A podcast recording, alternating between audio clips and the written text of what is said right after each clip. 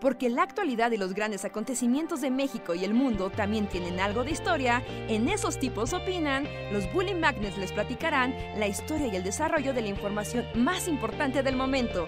Quédate con nosotros que esto se va a poner de lo más interesante. Hola, hola a todos y todas, sean bienvenidos a una noche más de El Bully Podcast, esos tipos opinan con nosotros, los Bully Magnets, que son los tipos que opinan y estamos aquí para opinar de cosas random, hablar con ustedes y deprimirlos y alegrarlos en igual proporción como demostró el último podcast, que me quedé al final pensando, ¿esto fue feliz o fue triste? No lo sé. Un podcast. Ya viste el título. Pero, ¿de qué hablaron o qué? Empezó con... No, espera, sí lo vi y también dije... Ah, se veía interesante el tema. Ah, ¿de algo de una novela de ciencia ficción? Ajá, o sea, es que empezamos con ¿qué has hecho en tu vida cuando se va la luz, Reinhardt? Y terminamos hablando de escenarios ciencia ficción donde un arca iba a repoblar la Tierra en otros planetas. ¿Cómo pasó? Fue demasiado rápido. escenario Super Mad Max de cómo podría ser como el arca de los ricos y o gente horrible o el arca, las multiarcas de esclavos para explorar el universo y ver si alguien encontraba algo. El título todos los escenarios eran muy, muy deprimentes, todos. El título alternativo era el genocidio de Wally, pero supongo que la palabra genocidio no es buena para la indexación de los videos. ¿Qué es? ¿Es como esclavos humanos? Eh, no, es, la gente horrible, ¿no? Que pudo escapar en el arca de... Ajá. Sí, sí, es la gente horrible. Yo creo que es la gente horrible, ¿no? Pues ya pasaron tantas generaciones que pues ya solo es gente ahí horrible que ni sabe de sus antepasados, supongo. Es como gente albóndiga horrible, ¿no? sí, sí, sí. Pero entonces un poco se nos salió de control. se salió de control. Pero no, no sé si fue un podcast feliz o un podcast triste. Pero esperamos lo hayan disfrutado. A ver qué nos pasa el día de hoy. Yo soy Andrés y sean bienvenidos. yo soy Luis y ya tengo luz, así que soy feliz. y yo soy Reinhardt, bienvenidos al podcast de esta noche. Así que veremos a dónde... ¿Qué cosa, Reinhardt? No sé, podcast feliz, podcast triste, podcast de enojo. ¿De qué será hoy? no sé. la comunidad que, que hablemos esta, esta noche porque ah, está raro, ¿no? Ahorita el mundo internetoso actualidad anda como como raro y creo que creo que estarán conmigo al decir que ya estoy harta, estoy harto de que sea como mi octava tercera guerra mundial en mi vida. ya estoy harto. ah, bueno, porque algo de, ajá, de los gringos entrando a Taiwán, ¿no? Ah, sí. Eh, sí, un poco, o sea, a mí ya me es indiferente porque ya como que los veo muy por encimita. O sea, es como, ah, ok, como que entiendes palabras claves, como Estados Unidos, Taiwán, China, y de no, ajá, lo que dice Reja, es como, putazo, ¿qué hacer putar? Y así. Este, pues sí, tienes toda la razón. Pues lo que decíamos con Ucrania, ¿no? Es como ya, ya dense. Si se van a dar, ya dense. ¿Para qué? ya dejen de andarnos como calentando así nada más el agua y no se metan a bañar. Es como de ya, ya, ya. Si se van a agarrar, agárrense. ah, sí, sí, sí. Entonces, estuvo bien, bien raro. Porque, o sea, pues ya sabes, ¿no? En Twitter y la, la, la o sea, sí estaba, hasta se volvió a hacer hashtag otra vez, ¿no? Tercera Guerra Mundial. Y yo así de, no, no es cierto, no. O sea, en cuanto Twitter ya lo anuncia, es que ya no va a ser. O sea, ¿Twitter la ceba? Tal vez es la función social de Twitter, hacer eso para que no estalle la Tercera Guerra Mundial. Y ya sabes, todo el mundo sacando teorías y hilos de Twitter y la la la. Y, híjole, o sea, también en, en, YouTube y en TikTok, pues empezó a aparecer mucho contenido, ¿no? Ya sabes. el análisis de la situación actual. El cual, por cierto, Willy Magnet se colgó con un video viejo. sí, sí vi, sí vi Reja saliendo de las tinieblas, así como, ¡ay, le da un video de Taiwán! Uno que hace como seis años. Párale. Ajá. Yo también vi ahí a Bully de de colgadote con la noticia. Dije, bien. ¿Saben qué? Yo también voy a jugar su juego. ¿Me vale? Ahí les va. Pero es que sí es como bien, bien curioso, ¿no? Como, como todas la- la- las redes van reaccionando en tiempo real. Y como hay, hay creadores de internet que neta, mis respetos, o sea, su velocidad de reacción es, es increíble. ¿no? El... Porque hacer un tweet, dices, bueno, eso lo haces en un instante. Hacer un hilo, hasta eso lo puedes hacer más o menos rápido. Pero ya hacer videos con todo y archivo y todo, es como, wow, o sea, eso ya- ya lo tenías muy preparado. O neta, tienen una capacidad de producir que y de comprensión de los conflictos geopolíticos impresionante. Yo creo que también habla de que tienen equipos de trabajo. o sea, como grandes, así como tienen así como esclavos. Y es como de todos me buscan Sí. archivo de Taiwán y todos lo arman en tres días. Y así, o sea, porque no, no veo cómo lograrlo a esa velocidad. Un equipo de becarios. Sí. Quiero proponer un juego.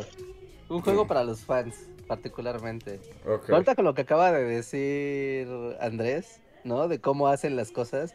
Quiero proponer el juego de cuántos Bully Podcast pueden pasar si que pronunciamos la palabra esclavo. Cero. Vamos a. Muchos podcasts. Es que siempre, por algún motivo u otro, les dice la palabra esclavo. Vamos a poner así como el de días en los que el Bully Podcast no ha dicho la palabra esclavo y siempre va a estar en cero. Cero. Pero, pero sí, o sea, lo entiendo de los canales de noticias, que bueno, ¿no? Ahí tienes gente que es experta en un chorro de cosas y pues rápido, ¿no? Se hace la nota y el archivo. y, pues, somos una agencia informativa, para eso estamos. Pero canales de YouTube, que ya sabes, de pues, vato hablando frente a cámara con... Es sin archivo ni nada, es vato hablando frente a cámara con tres diapositivas, ¿no? Y ya es como de, wow, ¿cómo hicieron esto tan rápido? ¿O ya lo tenías a la mano? ¿O Te digo, so- es porque ¿O tienen eres parte de equipos. una agencia. Exacto, mira, si yo tuviera a mi disposición así un equipo de cuatro gentes trabajando a mis órdenes 100%, no inventes, te hago un video de Taiwán, o sea, del mañana. pero, pero, pero pues cuando nada más somos unos vatos, pues eso, la velocidad de reacción no puede ser. O sea, ya editado y todo, ¿no? Porque ponle Sí, que la sí. investigación te pones fino, pero ya siéntate a editar y a grabar y a publicar Sí, esa misma noche. a, a eso me refiero, porque te digo, la investigación en una, en una tarde sí me la saco. Así, para un video general me la saco, pero todo lo demás no hay manera. O sea, no hay forma de que ocurra en menos de 24 horas. No, no, no, o sea, está, está, está tremendo. Eh, algo sonó, sonó. Luis salió de la... Luis desapareció. Yo creo que algo le pasó, ahorita volverá. Ahorita volverá así, es que nomás escuché una notificación ahí de raro. Ajá, sí, sí, sí, equipos informativos, ¿no? Eh, ¿Alguna vez, o sea, por ejemplo, quién más tiene velocidad de reacción como, como muy importante? Este, las páginas que hacen infografías en general. Como- ah, pero Pictoline tiene un así un sótano lleno de esclavos. De nuevo usé la palabra esclavos. Es así como de ahora a dibujar todos. Están en Texas, ¿no? En Texas tienen un sótano de tejanos dibujantes. Sí, sí, sí. El otro día que estaba en el, en el Rufino Tamayo, me metí a la librería, ¿no? De, no sé, de la, del museo. Y estaba el libro, ¿no? De Pictoline. Y dije, ah, no manches, no, pues voy a ver los créditos. O sea, morbosamente me fui a sumar a los créditos. El único que lo ha hecho hasta el día de hoy. Ah, dije, baja, pues ya a sabiendas, ¿no? A sabiendas de quién es el... Bueno, quién fue el fundador de, de Pictoline. Ajá. Dije, ¿este vato qué hace? O sea, sigue haciendo algo y no hace nada. No, pues hace no. nada. No, eso ya es una empresa. Otro vato. ot- Dibujos, otro vato. Divulgación, otro vato. Editor, otro vato. Es como, "Wow, ni siquiera sale su nombre en su libro. No, es Wow. que, o sea, eso se fundó hace mil años, pero ahorita ya es una empresa que solita jala y además tío, está en Texas y tiene un montón de gente, bueno, no son tanto dibujantes, son diseñadores, ¿no? Porque todos lo hacen con, ya ni siquiera dibujan, todas sus infografías ya tienen el mismo estilo como de Steven Universe, que me molesta un poco, la verdad. A mí también me molesta mucho. Pero sigue existiendo. Claro. La neta, Yo no, quiero recordar cuándo fue la última vez que vi compartido algo de Pictoline. No manches, es súper poderoso todavía Pictoline. Ajá. Va- va- vamos a preguntarle a la gente, vamos a preguntar si sigue siendo relevante Pictoline o no. Sí. ¿Los eh, 2000 2010 es? Mm, 2012, Pictoline. Es como 2012. No, 2014, 2000. Ese fue como su gran sí, sigue compartiendo Pictoline? Sí, sí, sí, sí, sí, sí. Yo no puedo recordar la otra vez. Pero además te digo que llama maquilan porque ya tienen como hasta sus, este, te digo como, ya ni siquiera son ilustradores, son como diseñadores gráficos y te digo como que tienen así como sus plantillas de personajes cute de Cartoon Network y hasta las expresiones y así, me molesta, me molesta su estilo, ya lo dije. a mí también me molesta mucho el, eterno victimismo de los personajes de, o sea, visualmente es, como victimismo visual, o tal vez el mensaje no lo es, pero hace pensar que todo lo que tú estás viendo, todos son increíblemente débiles, vulnerables y siempre son las víctimas de todo. Y es como, de momento, esto está raro. El mensaje que propaga esto a veces, no siempre, a veces está raro. Pero bueno, no. no... ¿Seguimos hablando de Pictoline? sí, sí, sí, sí, sí. Pero que Pictoline no es solo así como, ¿sabías que los perritos de raza tal provienen de aquí? O sea, como, como victimizado. Que no solo son como datos curiosos. Son datos curiosos, pero yo creo que... Todo lo de actualidad. O sea, todo, todo, todo. ¿No? Entonces, o sea, por ejemplo, ¿no? Son las, cuando son los días de lucha social, la que te guste, ¿no? O sea, en su respectiva, ¿no? o hay algún evento noticioso como muy masivo, también como que se trepan a... suben de absolutamente todo, desde qué raza de perro te gusta hasta ahorita la guerra en Taiwán, ¿qué está pasando? Más bien yo creo que a lo que se refiere Reinhardt, yo no, más bien yo me refería al diseño de los personajes, más que a la tendencia.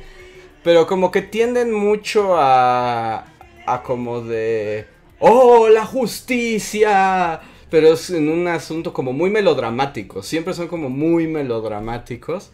Así como de todo está mal, pero podemos ser mejores. Pero todo así como medio maniqueo, me parece. No sé si a eso te refieras, como en su tono.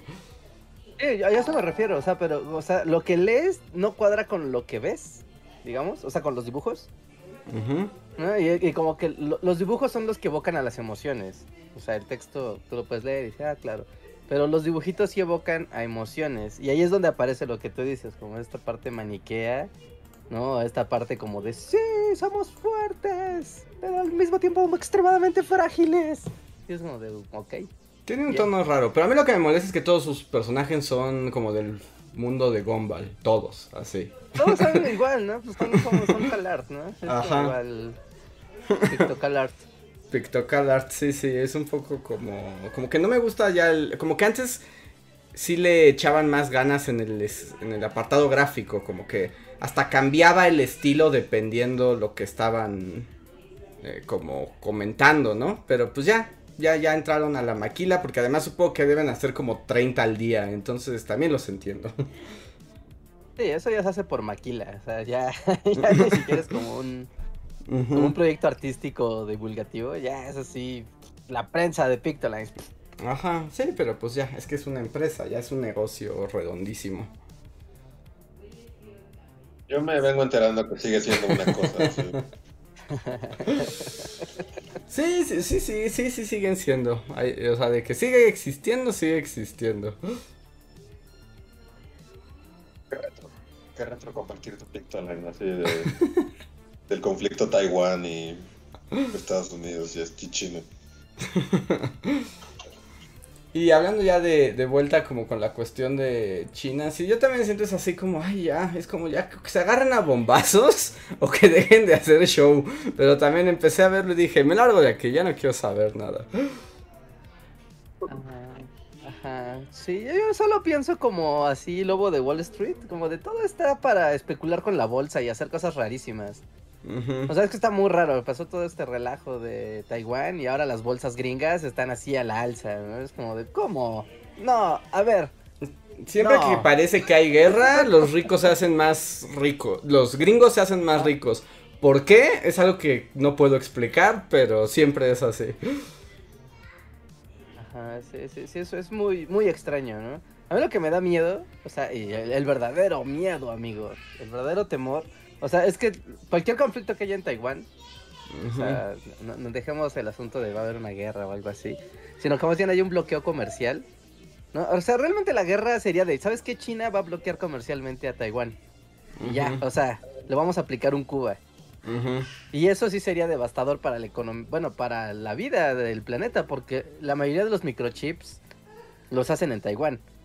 Y los microchips más finos, los de menos de 10 nanómetros, se hacen en Taiwán. O sea, son el líder de, de, de microchips. Entonces, si de por sí ya no había chips, ahora los que los fabrican en masa y son los meros masters, pues eso sí sería un problema para todo el planeta.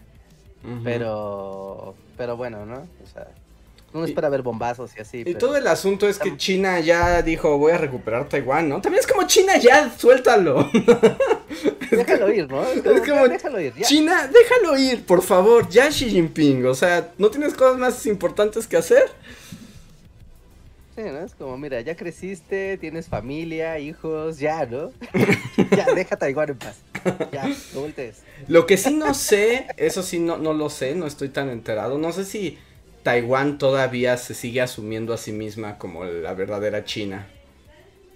Sí, pues sigue existiendo esta onda del partido, ya sabes, de la República de China. No confundir con la República Popular China, Ajá. ¿no? Y que algún día regresarán a retomar el control y la, la, la. O sea, eso a nivel político todavía, pues todavía existe, ¿no? Y Por eso no tienen el reconocimiento como país, entre otras cosas, pero porque ellos siguen manteniendo la estructura eh, jurídica de cuando fue la revolución. Antes de, la Mao. revolución. O sea, imagínate, ¿no? Desde hace ya 70 años, ¿no? Y ellos nosotros somos la nación china. la Ah, es república". como también Taiwán, es como ya Taiwán, acéptate, eres un país nuevo, así la vida pasa, un día era China, el emperador, hoy eres Taiwán, haces chips. Sigue con tu vida. Ah, ahora eres Chiplandia, ya. Es, es, Pero, me molestan mucho. Eh, pero así son esos países, ¿no? Ah, Los asiáticos siempre tienen esos problemas de me voy a aferrar hasta neta, hasta que primero se acabe el mundo, antes que cambiar de, de opinión. Sí, es muy, es muy, eh, es de asiáticos. es muy de asiáticos. Como- Eso tiene nombre de cuenta de memes. Ajá. Es de asiáticos. Sí, cosas de asiáticos. Aferrarse. Aferrarse, aunque las consecuencias sean desastrosas.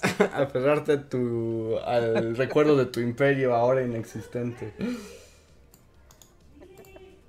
Pero entonces, o sea, analista Reinhardt, ¿se va a acabar el mundo esta vez o no? Nah, nah, no se va a acabar el mundo. Nadie, nah, nah, ¿por qué se habría acabar el mundo? Nah, qué flojera. No, así, en la ONU. Así presidiendo la cumbre de las naciones. Que se acabe. Que se acabe el mundo. Sí, no, no se va a acabar. pues, solo es como seguirle el juego, ¿no? A también a las relaciones como tensas de Estados Unidos y China. y no nos hablamos y uy, somos muy hostiles en nuestros gobiernos, pero comerciamos un montón. También es un poco... muy raro. Y los gringos también como que luego, luego se lanzaron como para subirle la popularidad a Biden, ¿no? Porque es así como el presidente con menos carisma en la historia de los presidentes sin carisma. A- Ajá, ¿no? Porque... Ah, sí, Luis. No, no, no, ¿qué? Ah, porque días antes había matado a uno de los Bin Laden, ¿no?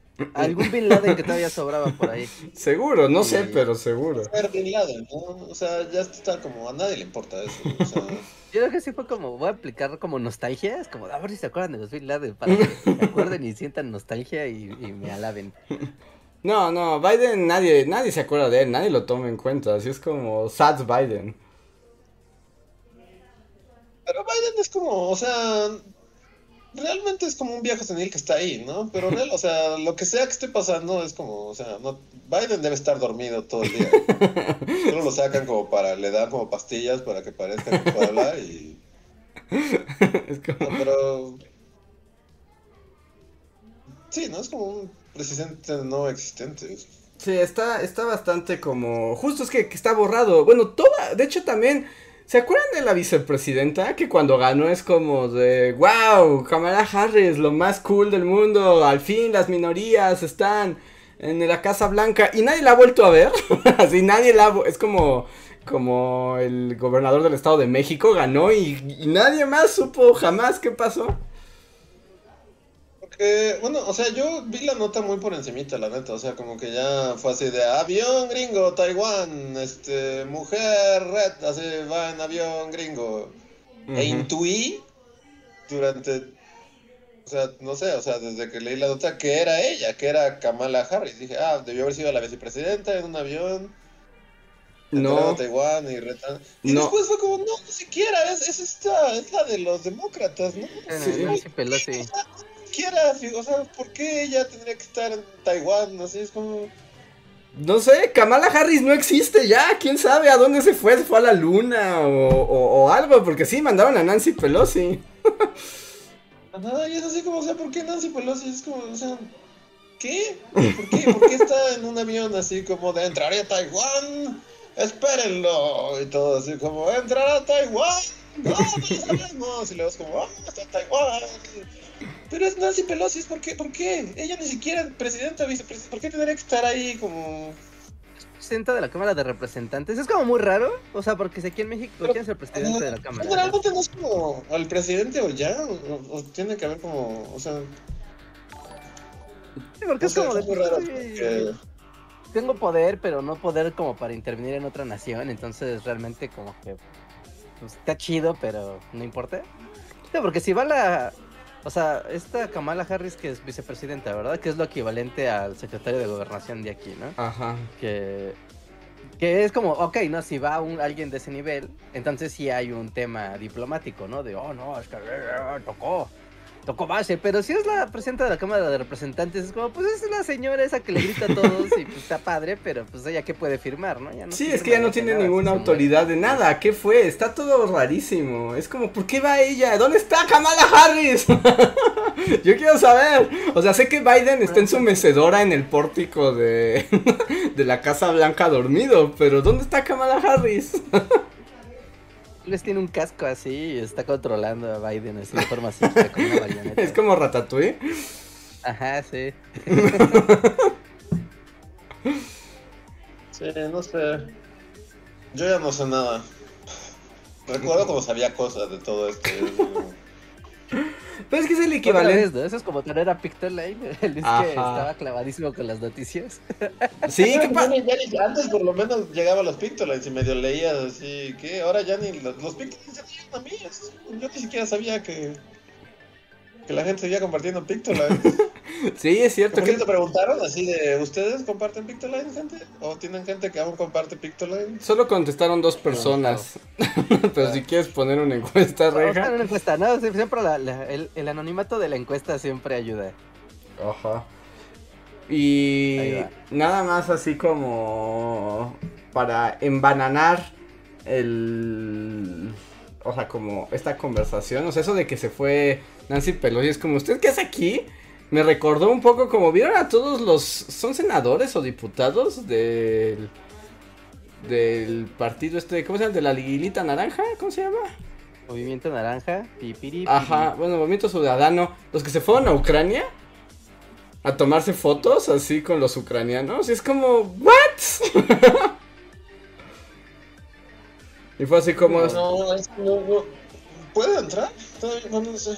sí, los dejaron entrar y tuvieron reuniones como con la gente de Ucrania. Fue como, México está muy consternado porque López Obrador no ha ayudado al pueblo ucraniano. Y se tomaban selfies así como en Mariupol. Y es como de, ah, qué asco. Pero no se sabe que está pagando su boleto de avión con mis impuestos, ¿verdad? No, dejar, estamos salvando a México, relaciones internacionales. Y se fueron a hacer como turismo de Vice a, a Ucrania. ¿Cuándo fue eso? Es la, la banana no menos. De... Eso fue hace como ¿Qué sé de la tres, banana? como hace tres semanas fue. Hace un mes, ¿no? Ajá, sí. Ajá, Sí, tres, cuatro así. Y sí, sí, está chafa, la verdad es que, o sea, si quisieras hacer algo acá padre, como si eres diputado o senador, que tienes un poco más de, de margen de maniobra, pues no sé, ¿no? ¿Sabes qué? Voy a buscar ucranianos para que eh, darles visas y que puedan venir a México. Los que están tratando de cruzar a Estados Unidos tienen problemas, vamos a darles ayuda para que se establezcan en México y hacer nueva Ucrania en, no sé, en Tijuana. No, fueron a echarle pleito a AMLO desde Ucrania. Básicamente eso fueron. No, pues está bien chafa, ¿no? Porque pues la gente ucraniana es como, ¿qué? Toma una foto conmigo, selfie. Mira, Ajá. alguien muy güero. Así Eh. fue. Y justo eran así los estos diputados. Es que no sé si eran diputados o senadores, no me queda claro. Pero estaban así justo destruidos como, ¿cuántos más, AMLO? ¿Por qué no ayudas a Ucrania? Y es como, ¿really? es como, ¿really? O sea, así. Sí, está chafa. O sea, sí estuvo muy chafotota. Así, muy chafotototota. Está chafa y falta de ingenio, la verdad. O sea, tu estrategia, si vas por ahí, por ahí de, ok, vamos a ocupar Ucrania para pegarle al presidente, o sea, va, va, como oposición te la, te la compro. Pero como neta, vamos a pasear y hacer como unas fotos con las ruinas y unos güeros tristes y ya. ¿Sí? Eh, sí, sí, sí, sí, está horrible. Está espantoso. Pero solo quería embananar. Ah. Embananar la conversación. Solo en- quería embananar un poco la conversación. Como ahora que dijiste que, que Kamala Harris era como la secretaria de gobernación. No sé si vieron que el secretario de gobernación se peleó con unas víctimas de desaparecidos. ¿Quién era el secretario de gobernación? Un viejo narizón Bien, que nadie edición sabe. super X, pero Super así la X. persona más X de todo Tabasco. así. Ese- así lo eligieron. Fue, fue un concurso del hombre más X de todo Tabasco y... Es una iguana junto y la iguana tiene más expresiones que él. Sí, pero se le acercaron como víctimas de los desaparecidos y una madre le dijo así como, ayúdenos. Y ella dijo, sí, la voy a ayudar. Y dice, pero ayúdame de veras, pongo un papel, estamos hartos de que nos digan que sí, pero no nos digan cuánto. Y le dijo él, pues confía en mí. Y entonces la señora le dijo, no señor, yo no confío en usted. Y él le dijo, ¿ah, sí? Pues yo tampoco confío en usted. y es como, dude. Bueno, continúa la entrevista, ¿eh? Continúa, con- porque eso lo cortaron adrede para que se viera como el meme. Yo no confío en usted, firme. Yo no confío en usted, señora loca.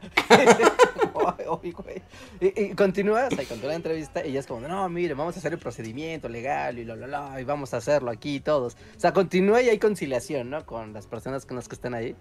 Pero el mame, o sea, se fue de, yo no confío en usted, pues yo tampoco confío en usted. Pues es señora". que eres autoridad, él no puede decir eso. Yo no confío en nadie, ni en mi sombra, soy un político, ¿qué lo ve? Eso sí, era. eh, eh, si, lo hubiera, si lo hubiera dicho así, hubiera sido con honestidad. ¿Cómo, se llama? Adán Augusto. Adán Augusto. ¿Y ese güey quién es? ¿Ese güey quién? ¿Qué? es un güey, literalmente es un güey. ¿Adán Augusto? ¿Así se llama? Es la Adán primera Augusto vez que lo que es escuchas López. Y va a ser la última, la primera vez que lo mires. Y es uno de los candidatos a la presidencia de México. O sea, uno de los candidatos de Morena, por reasons. ¿What? ¿What? Como, ¿Quién es güey? No, no, no, "Ay, nadie mi sabe. amigo". Exacto, es mi amigo, juntos jugábamos la cascarita tabasqueña. Vive ahí al lado de mi caja. Cuando, cuando íbamos a la primaria me prestó su goma y le dije, Adán, algún día te pagaré por la goma. y ahora lo dije secretario de gobernación. Próximamente era presidente. Neta, neta, o sea, de repente Adán Augusto es presidente, sí voy a decir. No mames, lleva mucho tiempo en las montañas. sí,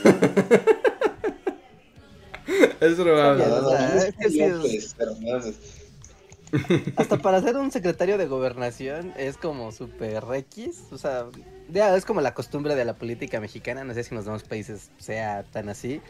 Pero normalmente aquí en México, pues el secretario de gobernación pues tiene cierto protagonismo, ¿no? O Ujú. recibe los golpes del presidente a veces, como ah, él sale a la declaración o... Ya sabe, ya sabe, no tiene un poder como muy protagónico en los medios. Y este es como, pues es un señor. Yo lo, se te queda mirando así como fijo y te mueve la cabeza así como, ah. Y te dice que no confía en ti. ¿De que tú quién eres o qué? ¿En mi sombra? No confío en ella. ¿Quién es? ¿O ¿De dónde salió? ¿O qué? O sea, solo, solo me apareció. Le prestó una goma en el examen de sexto de primaria AMLO. Esa es su historia. Creo viendo, o sea, estoy viendo como de dónde viene, su Wikipedia o algo así.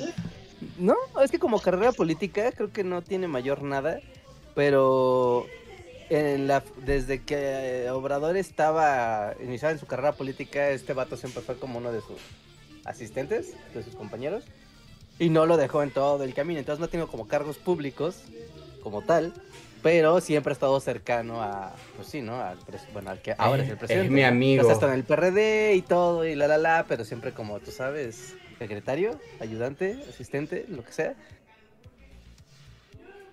Sí, sí. Ok. Se vio la cara de desconcierto de Luis así de Don Augusto. Pero ahora, o sea, por ejemplo, lo mismo me pasó con el del PRI, que ya no supe en qué acabó. O sea, como que ya solo aparecen caras ahí, que es como, ah, tú. O sea, si pudiera hablar como de política mexicana. Porque no, cuando estábamos en el Imperio con Peña Nieto, así, como que sí ubicaban nombres y caras y así, pero ahorita. ¿Quién? Ah, bueno, pues Beatriz Paredes va a volver en forma de fichas. ¿Cris Paredes va a volver en forma de fichas? Sí, porque dijo que se va a lanzar para la candidatura para la presidencia. Porque alguien debe poner orden y esa es Beatriz Paredes. ¿Por qué? Digo, no es que importe, ¿eh? Pero ¿por qué partido? O sea, como, ¿qué, qué color es o qué? Pues el sí había sido ¿PRI? priista forever, ¿no? Es como PRI Pero de... es que ahora de repente, es lo que pasa, de repente es como Santiago Krill en- por el PRI, y es como, o sea, porque de no, ¿no? O sea, los partidos son un color, es como los equipos, los equipos Pokémon de Reinhardt, es así como, es amarillo, o, o- ¿Cómo se les dice en Pokémon? ¿Qué son?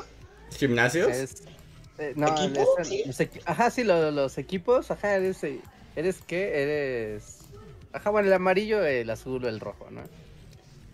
Que es valor, eh, intrepidez, no sé. Pero bueno, también es como raro ahora el escenario, o sea, sigue siendo como son colores y ahora los mezclaron en una cubeta, a ver qué sale. Porque como están con su alianza, es que ahora existe la alianza PRI, PAN, PRD y quien se nos junte y somos lo O sea, si mismo. me realidad. dicho ahorita así de Beatriz volvió en forma de fichas por el PAN, diría, o sea, no, no diría nada, sería como, ah, pues bueno, ¿no?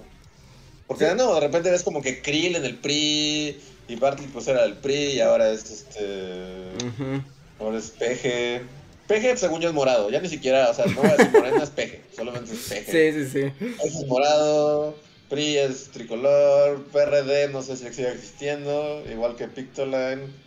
PAN es azul. Y hay, hay naranjas, que son movimiento. Que son como los chistositos, ¿no? Son como los que hacen cosas. Sí. Como lo de Ucrania y eso. Sí, sí, sí. Los Y- chistositos. Sí, no, porque el gobernador, este, el gobernador Memes es este, sí. Es de Movimiento Naranja, eh. Bueno, Movimiento Es- Ciudadano. Ah, y como que su cosa es ser chistosito, ¿no? A estas alturas de la vida, yo, yo él es mi, mi apuesta presidencial. Es como, supongo que va por ahí. No hay nadie más chistosito. Ah, y hace memes, y es, es memeado, entonces supongo que. Pero sí, como solo son colores, o sea, sí, sí, sí podría haber así. O sea, si de repente, no sé, alguien. mm, estoy pensando en figuras del pasado político mexicano. Este. Mm, Mario Fabio Beltrones. Volvió. Malio Fabio, ajá, Malio Fabio ahora trae una playera del PRD, es como, ah, ok. O sea, no, mm. Sí, no, no, no, no sorprendería a nadie. Ya, na- ya nadie sorprende nada de eso. A Manlio Fabio no lo conocimos, ¿verdad? Porque eh, No, a en el Imperio vimos a... No, al que vimos fue a... Bueno, no lo conocimos. Pero lo vimos pasar así frente a la europea. Fue a... ¿Cómo se llamaba? Es que todos, todos son un gordo así feo, prista, ultra rico y poderoso. Pues, pues, ahí como para ahí donde. como- Murillo, Murillo. Cara. Murillo Cara. Murillo Cara es el que es como un No, puño Mu- con cejas. Murillo el que era el, secret, el de la verdad histórica, ¿no? El Sí, güey sí, de- sí. El de Sí. Que es como un- muchas cejas y pel y calvo y muy feo. Sí, sí, sí, ese, ese sí Sí, vi. a él lo- o sea, no sé si tú estabas, Rejar, yo no recuerdo. ah, O sea, a, a él lo vimos pasar. Estábamos en la europea y pasó Murillo Carama. Sí. ¿Sí? ¿Junto a nosotros así? Sí, sí, sí. O sea, estábamos, según recuerdo, estábamos como comiendo nuestra chapatita, así, en la hora de la comida Godín, y pasó como mucho, según yo, vimos muchos políticos en el imperio. Ay, nos, de hecho, Sí. nos llevaron también en algún momento a uno de los priistas que en ese momento era muy poder, o sea, como que era el jefe del partido, antes de Cuapamán. Eh, uno que algo, algo, ¿no es de Michoacán? ¿Un gobernador de Michoacán? Creo que sí, creo que sí. A ver, gente del chat, así voy a, es como libres de sesión de palabras, es como gobernador de Michoacán de los tiempos Peña Nieto, algo de relojes, algo de relojes muy caros. ¿Quién es ese güey? Porque a él también lo vi en el lobby de Plaza Carso. Me acuerdo que estábamos ahí y estaba ahí. Es como ese señor ha salido en las noticias, fue gobernador, fue o es gobernador de Michoacán, tuvo un escándalo de relojes y este, pero no es el que dices, porque ese era priista según yo. No, el que yo digo era el presidente del PAN antes de Cuapamán. Pero tampoco me acuerdo quién era. O sea, Es de Cuapaman. Híjole. Es ya del PRI. Del PRI antes de Guapamán. ajá. ¿No es Mario Fabio? No, ¿verdad? No, no, no, después de Manlio Fabio, antes de de Cuapamán, según yo hubo un güey. Y ese güey, ese sí hasta nos No lo presentaron. Estuvo ahí como en, en la hora de bailen, monos bailen. O sea, les Sí. como enseñan Que me, ¿Sí? acuerdo, que me acuerdo que cuando se fue lo que dijimos, así como todos chequen que traigan su cartera. Dicen sus cosas. todos revisen sus cosas, que no se haya robado nada. Pero no me acuerdo cómo se llamaba. Es que todo, todo el mundo politicoso, la verdad, ahí sí está medio borroso en mi mente. Porque qué asco. Sí. Como un sistema sí, de, sí. de protección. Yo recuerdo haber visto a quien, no sé si sigue siendo el dueño de las chivas, el, rey Herbalife, este Vergara. Era uno de los tiburones. Ajá. Y eso antes de que apareciera Shark Time y esas cosas, o sea, iban de la mano. Sí, claro. Sí, sí, sí, mal no recuerdo, no sé, pero creo que fue como al principio, porque justo venía con el otro tiburón y estaban como en el fast food, como iban como a y, comer, no sé. iban como a comer, ajá, se dirigían a comer. ¿no? Y era Pero como sí, era como, como que acababan de grabar los primeros programas de Shark Tank y como que venían, porque los grababan ahí. Sí. Entonces... ¿Vergara? ¿Se murió? ¿Está muerto? Ah, sí, se murió. ¿no? Ah, ya murió, ¿verdad? Ajá, sí es cierto, ya, ya falleció hace como un año o una cosa ¿Está así. muerto? Bueno, ¿quién lo diría? Sí, sí, sí, ya, ya se murió. Pero sí, estamos hablando de como 2016, una cosa así. O sea, 2017 tal vez. Y ya era como, somos enemigos en los medios, pero comemos juntos y nos morimos de la risa. Ricos. y se aventaban billetes a la cara. sí. Sí, sí, sí, sí, sí. Ese, ese mero. Recuerdo haber visto a ese hombre en tiempos imperiales. Pero sí, o sea, finalmente, o sea, y con con evidencia de pues sí, de que los ves caminando y platicando juntos y así y todo. Como toda esa banda que dice que son rivales, no son rivales, son hasta amigos. Todos son lo mismo. ¿Mundos y rivales? ¿De mundos desiguales? Desiguales, no, de mundos muy iguales. Pues es como cuando. Y voy a citar también algo super 2017. ¿Rivales? Porque. Pero, por ejemplo, eso siempre se decía y se notaba. ¿Se acuerdan cuando Diego Fernández de Ceballos era relevante en el mundo? Fue como los noventas, eso. ¿no? Ajá, pero- Era Fox, una cosa así. Pero un poco como que algo que siempre hasta salía en las noticias era cuando ese güey cumplía años, hacía unas fiestotas, ¿no? Y a su fiesta iban todos, todos los que eran como enemigos jurados. Los unía el amor por el güey de los puros y las barbas sucias. Ajá, todos estaban ahí siendo los mejores amigos, porque esa gente es amiga. Porque todos son ricos, poderosos y malvados. Los únicos que nos fastidiamos somos nosotros. Y los únicos que se dejan de hablar son las familias sin- así como babosas de todos, to- todo el mundo.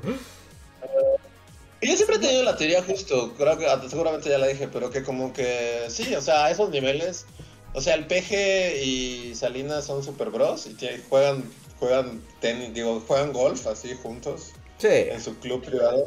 Y siempre fue como el plan, así de, de- de los 90, es como, mira, va a pasar esto, esto. Eventualmente, o sea, vamos a poner un pendejo tan, tan idiota que la gente va a decir, va a, a votar por tu partido, así como... Sí, y hasta, hasta a lo mejor su acento es fake y es súper de la alta... sociedad. Ajá, habla así con la papa en la boca. Grabando ya, ya no habla así, es así como... Por supuesto que todos son súper amigos. sí, Habla sí, inglés británico, así, con acento Ah, de la sí, reina. sí. No, la reina, sí. Y a estas alturas de la vida yo ya no creo nada, nada, de nadie. Yo estoy igual que Adán Augusto. no confías en nadie, Rejar, como Adán Augusto. Son políticos, no, no puedes confiar en. No puedes confiar en esa banda nunca. No, No. en ninguna circunstancia. No, así que recuerden, amigos, no se peleen con nadie por políticos, es lo peor que pueden hacer. Sí, sí, exacto. Sí. lo que sacaron, y tu tío así, de, peleándose, dejándose de hablar con, con tu primita, así. Justo. Porque- Todos partes y, y nada, nada. Así, son, son, son, es- Sí, o sea, fíjate, esa división y esa división que es muy útil, o sea, para los políticos es muy útil dividir a la gente. Es lo Sí. mejor que les puede pasar, lo mejor. Sí. No, pero. O sea, tan. Eso lo puedes ver en un montón de contextos. A mí, hace rato, tal cual, hace un- una hora, ¿no? Estaba así en el Discord y mm, estoy en un Discord de una aplicación que se llama Game Eye, que es de preservación de videojuegos y de coleccionismo de videojuegos. ¿No? Es muy activa esa comunidad, es internacional. Y hoy pusieron un disclaimer gigantesco de. Pueden poner todo lo que quieran, como siempre, todos somos muy, muy felices, pero no pongan nada que tenga que ver con cosas políticas de Estados Unidos o de ningún país. Sí, en gigante subrayado, ¿no? Porque seguramente algo pasó en el server, ¿no? Pero tú dices, oye, aquí la gente está hablando de Nintendos y de modear consolas y de qué tan redondito es Pikachu. ¿Y por qué alguien estaría hablando de política? Ay, Rejar, ¿no te has metido a Twitter? Pero- ¿No has visto los comentarios de Bully Magnets? No hay nada que digas sin que alguien meta algo de política. O sea, sí, sí, sí, sí. O sea, ahí es donde lo, lo ves, ¿no? De no hay escape, no hay escape. Está en nuestro poder, en las manos de cada uno. Decir, no, hay que ser responsable y no mezclar eh, partidos políticos con Pikachu. Pero no, no vas a poder, con- no, no van a controlar como- eso. Como, o sea, igual que es du- duda legítima, como con Pictoline. O sea, a estas alturas de la vida, las. eh, como que sí, no es como muy. De los tiempos, no sé, de, de, de Peña Nieto para atrás, tal vez Calderón, Fox y así. Que justo las familias discutieran y se pelearan. Pero ahorita eh, es duda legítima. No, no ya está todo tan alienado y cínico y, y totalmente ya fuera de, de nada. Nah. de o sea, que, que la gente se sigue peleando por políticos. Que por supuesto, si en el mundo de los tíos es ahí donde está la el campo de batalla más ardiente. Sí, pues ahí es donde ves todos los tweets López. Es que, ¿por qué? y es como, güey, o sea, ¿qué le insultas diciéndole por su apellido? Es como, dile por apodo. O sea, ponle apodo ya. Pero López es insulto, Rejar, quiero que se note mi clasismo. quiero que se note mi clasismo, por eso lo hago. Entonces es como muy, muy raro, pero sí, o sea, eso está. Todavía está muy vivo, muy, muy, muy, muy. Ah, o sea, a nivel eh, señores chochos en la tele tienen que discutir. Pero ah, en las casas, o sea, en tu Navidad, la gente sigue. Sí, sí, por Sí, supuesto. No, no, creo, no niego creerlo. Luis, has vivido, has vivido en las montañas Mira. demasiado tiempo. Eso sigue Sí. pasando todos los días. Pero, o sea, tienes al tío que defiende, no sé, al, de Nuevo León, al chistochito, ¿sí? Debe haber, o sea, yo no conozco alguno, pero debe haber. Sí, ¿no? Hay que preguntarle a los regios, ¿no? Como qué tan... Pero si lo dejas en el asunto del color peje más el color azul... O sea, mira, un día, así, muy fácil. Vete a alguna de las plazas fancy de la Ciudad de México, ¿no? A Arts, a Polanco, a Perisur, a Galerías Insurgentes, Santana, la que quieras. Y vete a la zona donde veas que hay más gente y solo siéntate, así, solo siéntate. Y escucha lo que la gente va, tú sabes, como en el vaivén, las cosas que la gente va diciendo. Y escuchar conversaciones políticas de me hate peje o bueno, sobre todo hate peje, no es lo que vas a encontrar más en esos lugares, ¿no? Pero de postura política radical, así de casi casi la revolución de los blancos tiene que levantarse ahora mismo porque si no hacia dónde va a ir el capitalismo. O sea, lo escuchas, o sea, lo escuchas así como y correrán los empleados que estén en contra de esta visión. Bueno, ok, No, pero ajá, y esa no. gente de blanca, super blanca y los blancos, o sea, ¿quién es como su canalla? Ah, no, no, tienen, es que no tiene cabeza. PAN en esa cosa abstracta o los rezagos del PRI, ¿no? En esa cosa igual abstracta del poder viejo. Pero no tienen caja, sino no tiene cabeza. Eso Es es, que el no hay problema cabeza. de los opositores, ¿no? Que no tienen, no tienen dónde canalizar esa, esa imagen. Pero sí sigue ahí como de, no supongo que te peleabas y te, te dejabas de hablar así con, con- entre tíos, pero por alguien, ¿no? Y ahorita es así de... ¿No?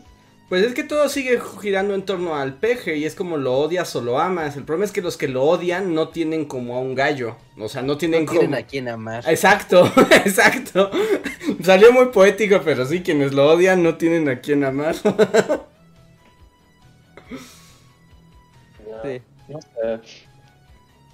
Qué raro el mundo de la política mexicana. Como dice Ginara, es, es como, si aún lo dudas, pon Latinus. No, pues no, lo, lo tengo súper silenciado y bloqueado y todo. O sea, ves que este Latinus lo financia este, el del bigotito siniestro y que es el enemigo de, de- de Obrador. Este, ¿Madrazo? Sí, ya habíamos hablado de él en un podcast, pero lo olvidé por completo. Ajá. Es como, claro, o sea, lo financia bigotito siniestro. Es como, wow. Tiene que tener mucho dinero ese, ese güey. Va a financiar un canal de televisión desde Estados Unidos.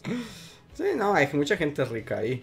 Pero sí da mucha flojera, pero para responder tu pregunta, sí sigue ocurriendo todo el tiempo. Y los grupos de WhatsApp y los grupos de Facebook son así como el SOM. es así como las trincheras. O otro ejemplo más ah, vivencial y más bananoso así, banana pura. Párate en la mañana a ver la, la mañanera y en YouTube y dejas el chat en vivo, lo dejas correr. No, pero, o sea, pero, o sea, pero pongas el chat en vivo de cualquier cosa, menos de nuestro podcast, que tiene gente de calidad. Pero generalmente los chats en vivo son como solamente un bot de palabras aleatorias random horribles, ¿no? Para mí el de la mañanera sí me sorprende porque está lleno de Está gente loco, que, ¿eh? que está llena de mucho odio, pero están dispuestos a pararse a las 6 de la mañana a escribir su odio en un chat. es como de horas. Tres horas. Es como, wow, la gente sí está bien, bien mal. Y gente que se lo de igual, ¿no? De modo defensivo acá a tope. O sea, neta, sí es como el guerritas diario. Pero ahí confirma que esto es una gran secundaria. Todos los días nos paramos a pelearnos y a aventarnos así bolas de papel y papel mojado y lo arrojamos al techo y ponemos bancas y atrincheramos un salón y así, todos los días. Ajá, ajá. Mátense Mate. en mi nombre. En mi nombre. Que, que corra la sangre, que corra la sangre. Pero bueno, ya. Hay que salir de este tema, por favor. A ver, super- vamos a los superchats, ¿no? Han llegado varios superchats. Ajá, tenemos varios superchats y recuerden que los superchats es una manera de arrancarnos a nuevos lugares de conversación y al mismo tiempo apoyarnos un pequeño donativo, nos escriben y nosotros sin duda los leemos. También pueden apoyarnos unirnos al sistema de membresías como los miembros que más nos han apoyado este mes, que son Mirza Livia de Black Knight, Gustavo Alejandro Sainz, Aritnere An, Guarda de Riften, Mim, Jeremy Slater, Albita Maldonado, Valdecat, Torimacio, Pablo Millán, Omar Hernández y Daniel Gaitán. Si alguno de ustedes está en el en vivo, recuerden que pueden tener un superchat gratuito arrobando a Bully Podcast. Y hablando de los superchats que ya han llegado, el primero de la noche es de Jesús Vega, que nos dijo como de costumbre, boom, chacalaca. Muchas gracias, Jesús. También nos mandó un super chat Benjamín Flores, pero Benjamín no escribió nada. Entonces, si quieres decirnos algo, Benjamín, ponlo arrobándonos y con gusto te leemos. Si solo quieres apoyarnos, te damos las gracias. Eh, lo mismo ocurrió con Mau H, que tampoco nos escribió nada. Entonces, lo mismo digo. Ah, no, sí. No, Mau H se escribió. Dice: Hola, Bulis. Bonita noche. No sé si ya hablaron en algún momento de esto, pero mini debate. ¿Es karma o tercera ley de Newton? Saludos. Así como se me está escapando. Qué físico el, el comentario, ¿eh? A ver, Reja, a mí se me está escapando el sentido de esto. ¿Qué, qué significa? Eh, que todo, o sea, todo se regresa en doble proporción Ajá. en sentido contrario, ¿no? Tercera ley de la ter- del, del Newton. La de Ajá, que Newton. toda acción tiene una reacción, ¿no? Dos partículas interactúan, Ah, no. eh, genera una fuerza Eh, igual, mm. pero de manera opuesta. Sentido opuesto, ajá. En misma fuerza, sí. O sea, la pregunta es como... Cuando dos fuerzas interactúan. Ajá. Eh, a ver. Mira, Acción y reacción, sí, acción y reacción. Es, es, ajá. es la acción, es la- ajá, acción y reacción. El mismo, misma fuerza, pero en sentido contrario. A toda Mira, acción corresponde. Una, una definición más académica. La tercera ley de Newton o principio de acción-reacción establece que cuando dos partículas interactúan, la fuerza sobre una partícula es igual y opuesta a la fuerza que interactúa sobre la otra partícula. Es decir, si existe una fuerza externa, tal fuerza será contrarrestada por otra igual, pero en la dirección opuesta. O sea, un es poco... decir, como cuando te empujas un muro, si te empujas la pared, no mueves la pared, sino que la misma fuerza que tú estás oponiendo va en, en- en dirección opuesta. Ajá, pero bueno, o sea, al- Ajá. al- cuando nos pregunta karma o tercera ley de Newton, o sea, es como para explicar el fenómeno de las cosas que te pasan o porque todo se te regresa, espejito, espejito. Ah, Como una manera de hacer una analogía, supongo. ¿Pero se refiere a algo en específico o solo así como.? Creo que solo está como en el aire. O sea, como que si... No sé, la justicia divina la consideramos karma o parte de la tercera ley de Newton. Yo lo entiendo así.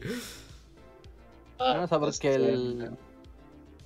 Porque, o sea, el karma también e- es como lo mismo, ¿no? De que a cada acción corresponde una, una reacción que responde de forma opuesta a lo que hiciste, ¿no? No, o sea, aquí es más como moral y la otra es como más moral y espiritual y esta es más, pues, física. Sí, pues el karma más bien se implica que como que todas las acciones que van contra la iluminación se te van guardando y cuando reencarnas las pagas, ¿no? O sea, pagas todo lo que no te liberó. Y, y es como... Claro. Pero detrás de todo esto asumo que la idea es esa, o sea, es como... Haces algo malo y, y te va a pasar cosas malas, ¿no? Ah. Luis, Luis nos dejó de escuchar, creo. y solo gritó de pronto. Hola, Luis. Estoy, congelado, ¿verdad? ¿Me Ya volviste, No, ya volviste. Te has escuchado y visto todo el tiempo. ¿Eh? Te escuchas y te ves bien todo el tiempo. Gracias, Rick. Se escuchó así como... todo el tiempo. Siempre, desde que te conozco. Pero yo me estoy trabando, de hecho. O sea, yo no, no me trabo como en sus. Más bien, ustedes se traban de vez en Mm. cuando, pero estoy culpando a mi internet. Es tu internet. Te trabaste un instante en la transmisión. Pero ya volviste. De todos modos, recuerda que si ahorita hay delay, salte y vuelve a entrar y se restablece. Ajá, a ver si se reequilibra el, el la red. Ah. Está bien. Pero que estamos hablando del karma, ¿no? Ahora. Ajá. Entonces, más bien supongo que era como que a qué, a qué eh, le atribuimos que eso ocurra, ¿no? Como esa onda de que hagas mal y se te revierta, o lo bien y se te revierta, si al karma o la tercera ley de Newton. Yo diría ninguna de las dos, son conceptos incompatibles para ello. Sí, exacto. Es así como, no, pues no tiene nada que ver una cosa con la otra. O sea, son conceptos muy extremadamente similares, ¿no? Pero evocan a situaciones distintas. Una es al mundo físico y de las partículas, ¿no? Y el otro corresponde al mundo espiritual, y Ajá. etéreo y metafísico. Yo podría agregar como el nivel humanista historiador, es como, es más bien el entramado de la complejidad de causalidades. es como pequeñas Sí. acciones tienen consecuencias, no sabes a dónde van, pero no son recíprocas ni morales, solo pasan. Ay, no, eso está muy comodín. pero pues, o sea, Solo No, pasa. o sea, porque- pero Sí, pues sí, pequeñas acciones solo hacen que las cosas pasen independientemente de si son buenas o malas. Ajá, y van a pasar y a, y a veces tienen consecuencias que no puedes prever. Vas a ver, cuando, ser, cuando realmente ser, ¿no? estalle la tercera guerra mundial, va a ser por algo que ni cuenta te vas a dar. Así, el archiduque Francisco Fernando. O sea, nadie veía venir que eso iba a empezar todo el asunto.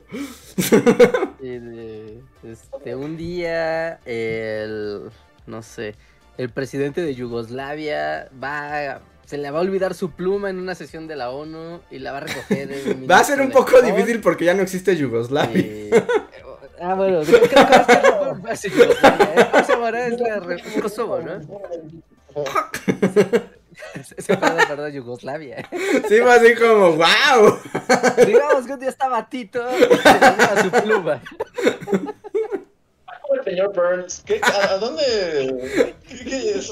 El reino de Siam, ¿no? Algo. A, a, a, sí, a Siam y a Prusia, ¿no? Habla de Siam y de Prusia. Sí, también un día cuando va a Cuba quiere hablar con Batista. Ah, ta- también. Pero sí, y, y según yo, bueno, el karma es como todo un tema del que no sé si hemos hablado en el podcast, pero pues obviamente no, o sea, sí, ¿no? Pues no, no, no hay tal. Y es como algo que nos decimos como para sentirnos bien y decirle algún día le va a pasar algo malo a esa persona que actúa mal, pero tal vez no, tal vez Se de la presidente. no, no, siempre le vaya bien, muera feliz. Entonces, se muera. Pero entonces, nada. entonces esperas que el karma se le cargue a su vida futura, a su próxima reencarnación y reencarne, no sé, en una cochinilla.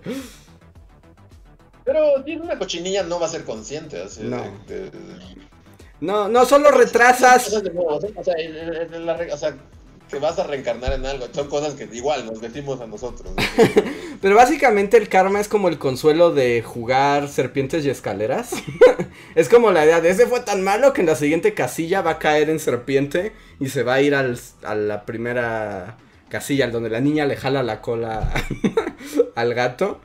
Y nunca llegarás al final, que es el- la iluminación, así, y liberarte de las ataduras terrenales y de la conciencia.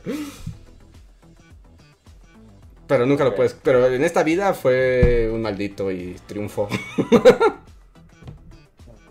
Sí, ¿no? Él entendió que esto era el barrio chino desde el principio y mira.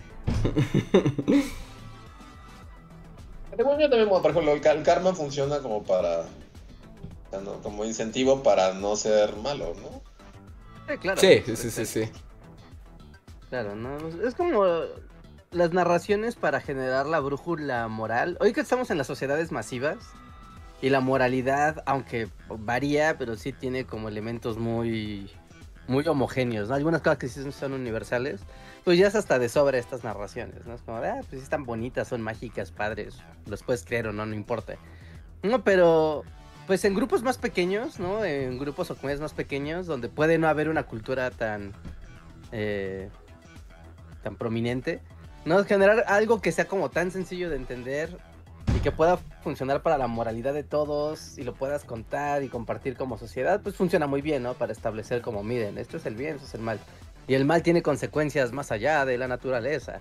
Sí, pero es Y como la... padre, ¿no? pues sí, pues es como todas las tradiciones culturales, religiosas, místicas del mundo. Pues es, va- él es el equivalente a la monja que te dice, si te portas mal, el diablo te va a jalar las patas. Es exactamente lo mismo.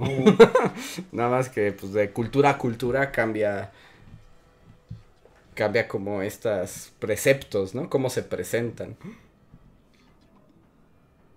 Eh. Sí, pero bueno, está bonito. sí, no, o sea, sí, pero no tiene nada que ver, son conceptos distintos. Así es. A ver, siguiente super chat. Rodrigo Martínez, muchas gracias, dice. Andrés, hoy Álvarez Bulla compareció en la Comisión de Ciencia y Tecnología. Entre toda la sarta de cosas que dijo, fue que en el CIDE ya todo es miel sobre hojuelas y todos son amigos. Eso es cierto, pero por supuesto que no. O sea, pero no podría estar más alejado de la realidad.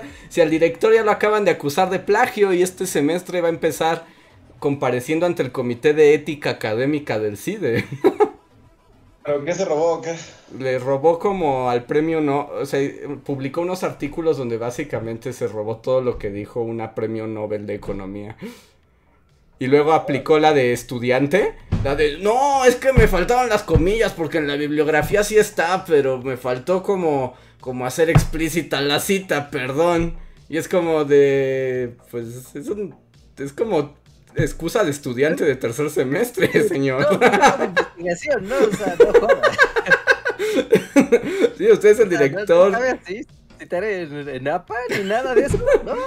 Es que, es que se me pasó, o sea, o sea, pero, pero sí, ahí está en la bibliografía, nada más que se me olvidó decir en el cuerpo del texto que lo saqué de ahí. Pero, eh, o sea, ¿y eso es reciente, digamos? Eh, sí, o sea, eso pasó antes de las vacaciones administrativas, entonces por eso se paró. Pero ahora que la próxima semana ya empieza el semestre administrativo, pues ya lo van a normar a comparecer y se están arrancando los ojos en el CIDE. Yo no sé a qué. Bueno, Álvarez Bull ya no sabe de lo que habla. O, bueno, más bien sí sabe, pero está mintiendo. Sí, no, eso, eso es lo... Este, una, una duda, Andrés, rapidísimo. ¿Leíste el superchat de Jesús Vega? ¿Cuál es el de Jesús Vega? Ah. Que puso Boom Shakalaka. Sí, fue el primero que leí. ¿Sí? Ah, ok, ok, ok. Sí. Pues vamos a leer. Ya, nada más, me daba la duda. Sí. Entonces. Pues así. Ya, entonces, no, miente Elena Bulla. El, en sí de todo es sangre y llamas. y nadie está contento. Ahorita ya se aprovechan de que ya la atención mediática de ese tema, pues ya, ¿no? Ajá. Ya pasó a segundo plano, entonces ya se puede decir lo que quiera a los medios y eh, no importa. Pero, eso cierto. es lo que pasó. A ver, Ginara 15, gracias por el super chat, dice: Hola, ¿han visto RRR? Es una película de acción loquísima de la India con mucho presupuesto. La recomiendo. Ko- la recomendó Kojima y me explotó la cabeza. Yo, ajá, he escuchado de ella mucho, está en Netflix, ¿no? No sé. Yo es la primera Está vez que Netflix, oigo. Bueno, no sé si en Netflix México, porque Ujú. solo he visto como una, una escena así súper over the top, así de, de- como una escena de acción con un... Y es en la India y al parecer los ingleses son como súper malos. Y yo solo supe que también como que los británicos se ofendieron porque es como de... Ah, es como Dudes. No somos los malos de todas las películas. Es como de, güey, obviamente, o sea, y esta es como histórica de la India, ¿no? Entonces, o sea, obviamente van a ser malos. Es como... Si hay Ujú. un país que puede hacer eso, es India. Y además que no lloren en las películas inglesas como en las gringas, los rusos y los chinos y los alemanes siempre son los malos y nadie les dice nada. eh, este, pero se. Eh, ajá, son como ingleses... Eh, colonistas, ¿no? ¿Cómo se dice? Co- colo- Colonialistas. Ajá, y, y- y vi una escena en la que hay un camión, una persecución como un camión y salen un montón de leones. Se ve padre, se ve, se ve chida la neta. Y sí, como que ha, ha- ha resonado mucho. Digo, yo no sabía que Kojima este, la recomendó. Yo tampoco. Sí, en su, en su Instagram. Kojima? Y ahora me sale a cada rato, o sea, me enteré que se fue de vacaciones. ¿Por qué? O sea, está bien y me cae bien Kojima, pero ¿por qué lo sé? Porque na- no, no lo sigo en ningún lado, en ninguna plataforma, no. Pero sé todo de la vida, sé más de la vida de Kojima que de, gente cercana a mí. Y es así como. ¿Por qué Internet insiste? O sea, me cae bien y así, pero son de esos misterios de Internet que sabes de cosas que, que- que no sabes por qué sabes, pero lo sabes. El algoritmo ha decidido que debes de ser muy unido a Kojima. Ajá. Sí, no sé, en Instagram eh, siempre recomienda cosas, ¿no? O sea, porque pone pues las fotos, ¿no? De los DVDs o ahí está en un póster o, o demás. Y está muy chido. Y ahora que Instagram también ya es de te voy a recomendar, te voy a poner lo que yo quiera y no me importa eh, a quién sigas y a quién dejes de seguir. Vas a ver Ajá. lo que yo te diga. Pues ahí está, ¿no? Ya tienes a Kojima y ahora vas a ver la película que te recomiendo.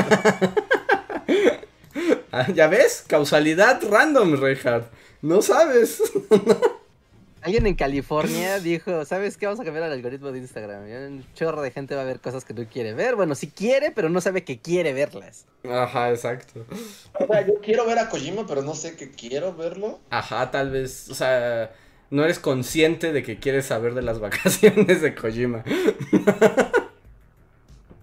Así, pero ajá, y hasta me asomo, es así como, lo seguí por error, y es como, no, no lo sigo, ¿por qué? ¿Por qué? ¿Por qué Twitter?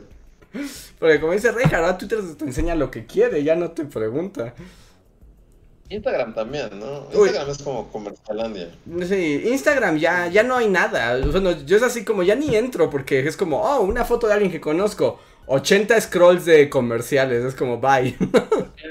Igual recomendaciones súper random, que es como, mira, esta señora hace figuras con papayas. ¿Pero por qué me lo estás enseñando? O sea, ¿qué, qué vi que dijeras no?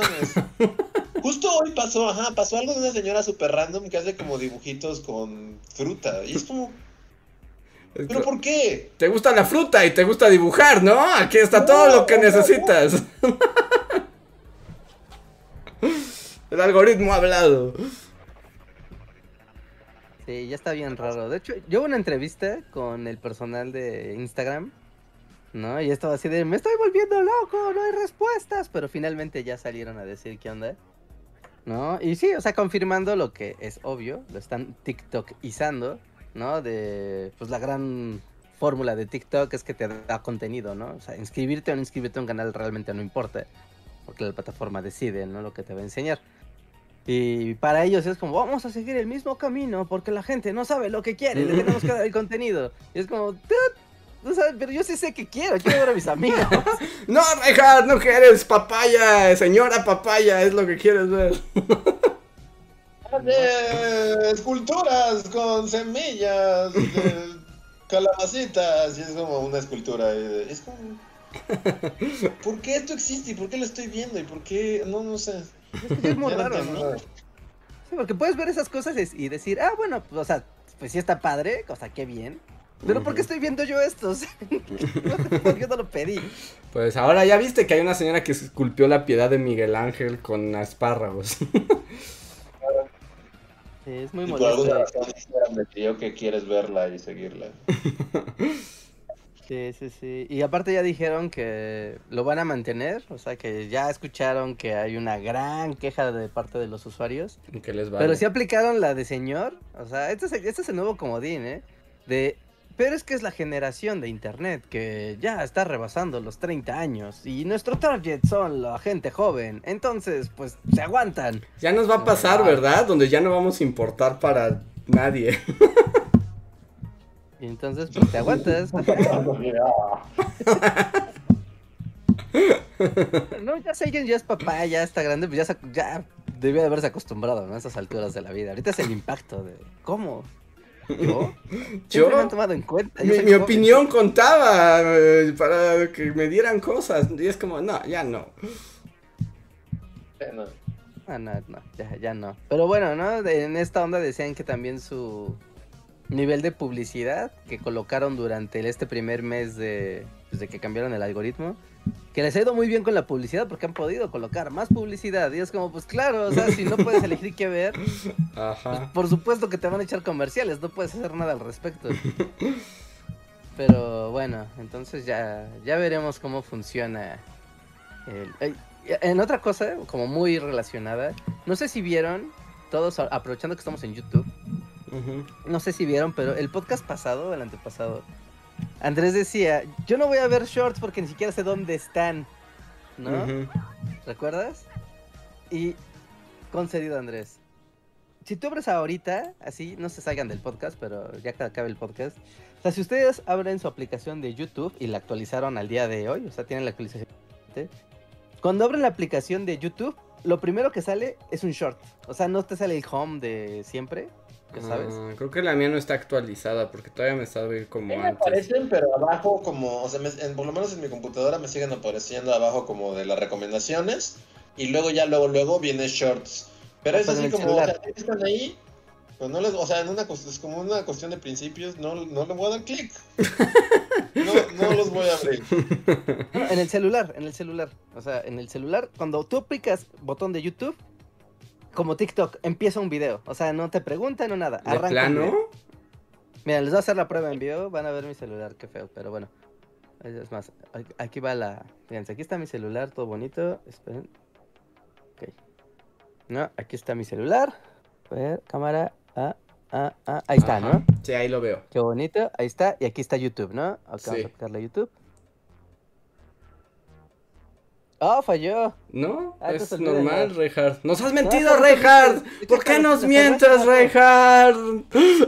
Ah, entonces ya me no, me escuchó esta cosa y dijo, ajaja, te voy a engañar, te voy a joder. No, hace rato lo hice, y de hecho en la tarde y ayer también lo hice así de cerrar la aplicación, cerré permisos, así todo, ¿no? O sea, la clausuré. Ah, y ahora sí lo hace. No es cierto, Reinhard. Acabas de poner ajá, TikTok. ajá, ¡Ajá! ajá. Me ven ridículo en vivo, qué raro. Yo Dios. temía que en vez de YouTube le aplicaras como al lado así a tu estado de cuenta. Ajá, sí, yo también. Aplicaras el transmitiera en vivo así de. Pero há- háganlo ustedes, háganlo todos ustedes en su A ver, pero hazlo, hazlo por tercera vez frente a nosotros. Sí, aquí está. No, no, no hay aplicaciones abiertas ni nada. Ah, ah, Espera. Ajá. ah. Es como la rana de la. Ajá, es como la rana. Yo creo que es como la rana. No hay aplicaciones abiertas ni nada. Ah, ahora sí. Empezó un video TikTok. ¡Qué miedo! ¿Qué se cree YouTube? No, así. Sí, Que sí, sí, está muy sea, aterrador eso. Y es como de, vas a ver los videos que yo te dé y te callas la boca, no vas a escoger, perro. Ah, bueno, o sea, como ya que otra. Pero a mí las cosas que me avientan son como súper raras porque son como fragmentos de películas grabadas del cine, así como el spoiler, no sé, de... Como, pero YouTube, o sea, no estás... ¿Qué? ¿Qué no se supone que no? O sea, llevamos años que no puedes subir como cosas...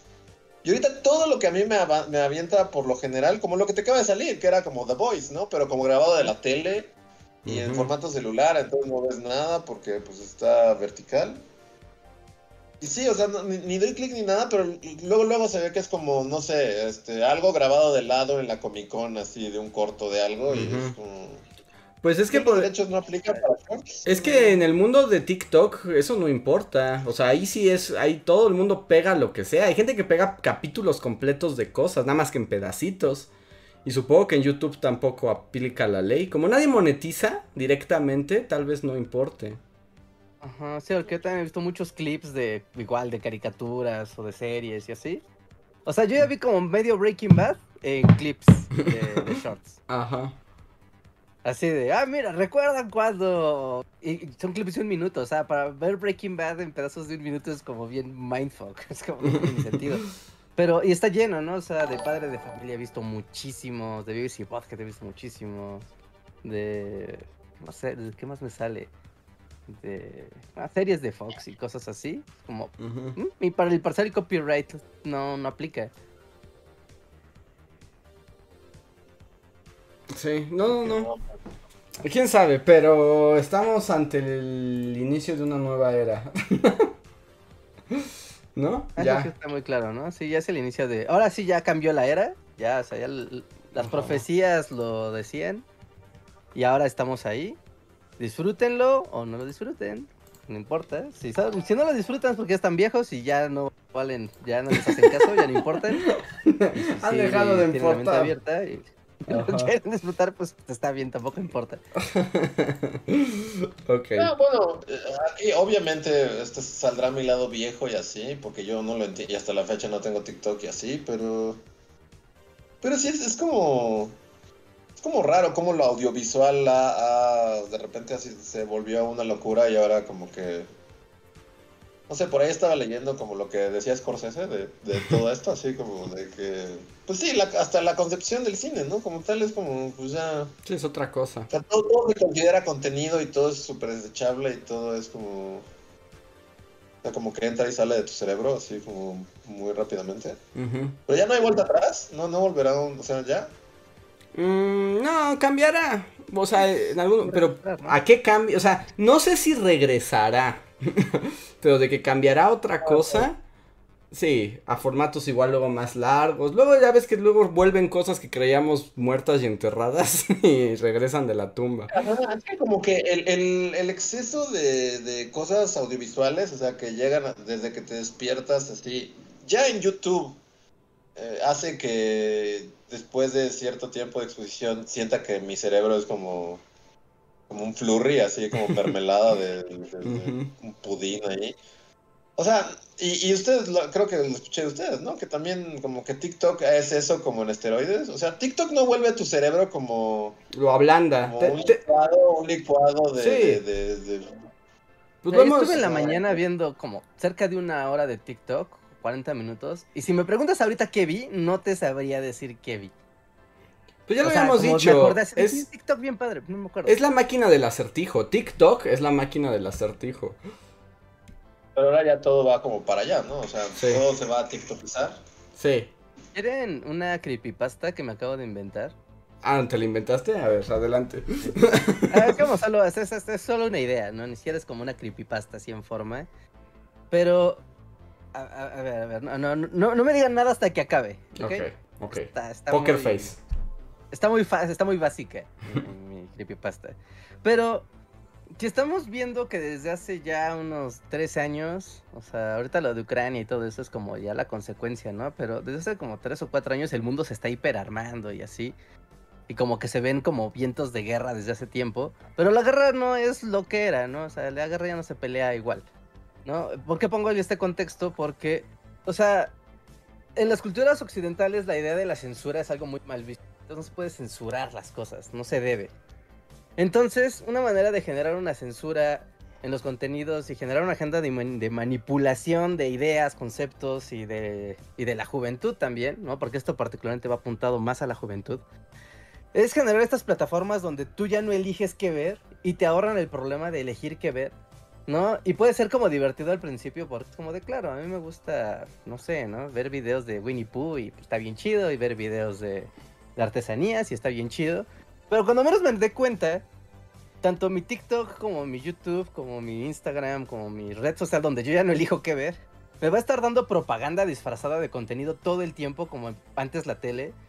Y entonces las redes sociales donde tú ya te acostumbraste que tú interactúas a través de específicamente esas páginas, esas redes y estas aplicaciones y vas a recibir contenido como tú sabes un osito bailarín que te gusta seguido de un anuncio de obedezca al, capitalismo, obedezca al señor Rusia o lo que sea, ¿no? Y, y es como ir preparando la plataforma de que todas las grandes empresas de medios masivos, que en este momento son YouTube o Facebook o TikTok, eh, estén armando su plataforma de propaganda, sí, de consumo de propaganda masivo, y tú no puedas hacer nada al respecto, porque va a llegar el punto donde muchos usuarios, o sea, pues, el solo hecho de que te abras la aplicación y ya te doy contenido, ya te quita el, ah, bueno, ahora tengo que irme para acá y buscar y a ver si encuentro y, y la, la, la.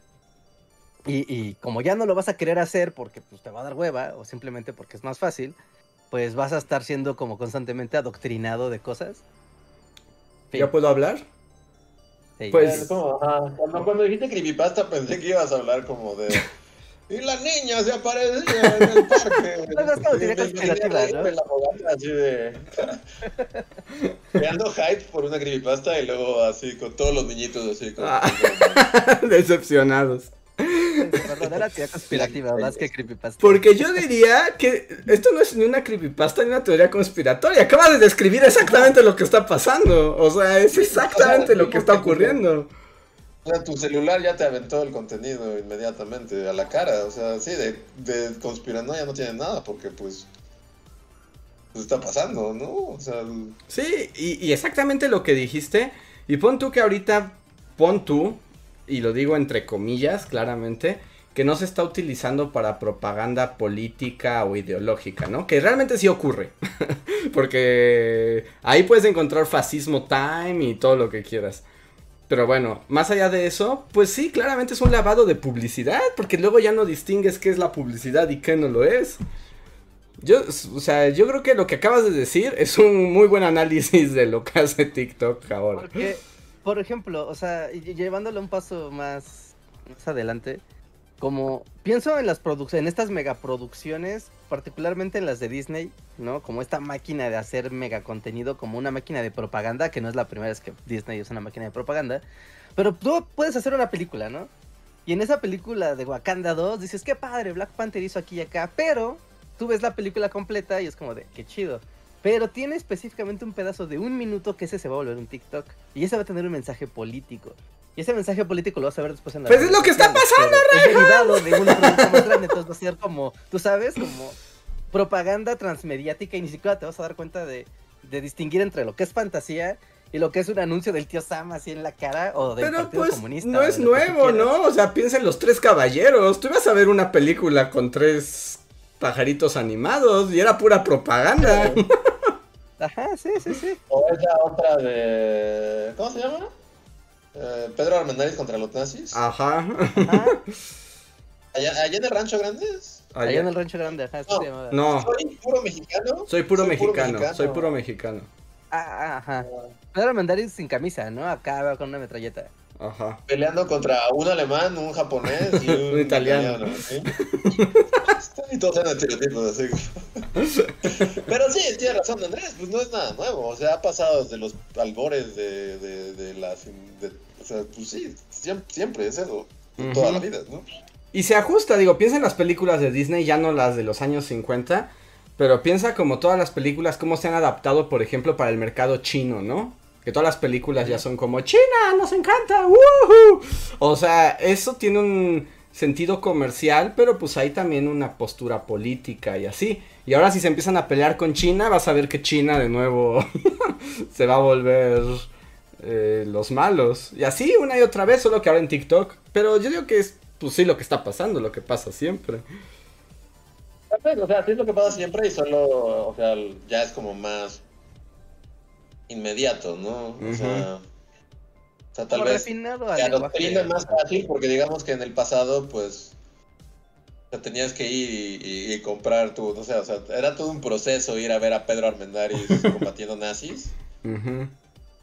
Y, y no, y pues supongo que habías esa película una vez y ya, o lo que sea. Pero ahora, pues es eso, ¿no? Es como. O sea, lo que decías de que te viste TikTok toda la mañana, pero no sabrías decir como qué viste ni nada. Es, es eso, es como lo tienes aquí y entra inmediatamente a tu cerebro y supongo que te puede adoctrinar como mucho más fácilmente. Es que es más sutil. O sea, es que es mucho más sutil. Además, yo creo que la parte como, tanto para la propaganda como para la publicidad, que estos nuevos medios, digamos, como su gran acierto, es también esta ilusión de que el contenido es orgánico y natural y no hay nadie que lo haya planeado, solo es gente haciendo cosas, ¿no? Y entonces, porque un poco como la resistencia que hubo, así como posguerra a la propaganda fue eso, ¿no? Que era evidentemente que Pedro Armendáriz contra los nazis, pues lo estaba haciendo una productora de cine que estaba financiada por la CIA, etcétera, o sea, era muy vertical. Y ahora con esta onda de la democratización tecnológica, todo parece o se puede como disfrazar de que es casual o natural, ¿no? Como que no sabes quién emite el mensaje. Y en ese sentido yo creo que sí es mucho más efectivo para lo que dice Reinhardt. Está, está de terror un poco, porque, o sea, en esta onda de todos pueden ser creadores del de internet y la la la y poner sus cosas. O sea, está muy padre. Pero si estás en- específicamente en estas plataformas masivas donde tal vez algo, alguien o una máquina no puede simplemente decidir de no, pues sí, o sea, tu contenido ahí está, pero impresiones no va a tener. ¿no? sí, sí, sí. Entonces, o sea, tu libertad nunca fue violada, ¿sabes? O sea, que es como, como esta parte de mantener los, la, la- la censura y el control de la información sin romper los valores esenciales de la cultura occidental, ¿no? Es como un, un fino equilibrio entre hacer lo que no debes hacer y que no sea incorrecto, aunque claramente estás vetando a las personas. Ujú. Sí, sí, sí. Y así nuestra vida. Pero somos viejos, ya nadie tomará nuestra palabra en cuenta. Ahora YouTube es TikTok y hay que lidiar con eso. A ver. Y Instagram es TikTok y TikTok es TikTok. Aunque cada vez es más YouTube, ¿no? A ver, voy a leer los siguientes superchats porque tenemos varios y ya está haciendo tarde. Mm. Eh, Diego Laija nos dice, salve Reinhardt. Solo así. Ah, gracias. Después de toda la teoría, loca, acá estoy como muy... A ver. Acentuó mucho ese superchat, gracias. Dani Daniel dice, Taiwán será recuperado por la RPDC antes de que termine la década. Pero tengan cuidado, la bestia herida y acorralada de Estados Unidos siempre es más peligrosa. Ok. Wow, qué Sí, dramático. sí, sí, ¿eh? hasta, hasta escuché escuché así como acordes de y truenos.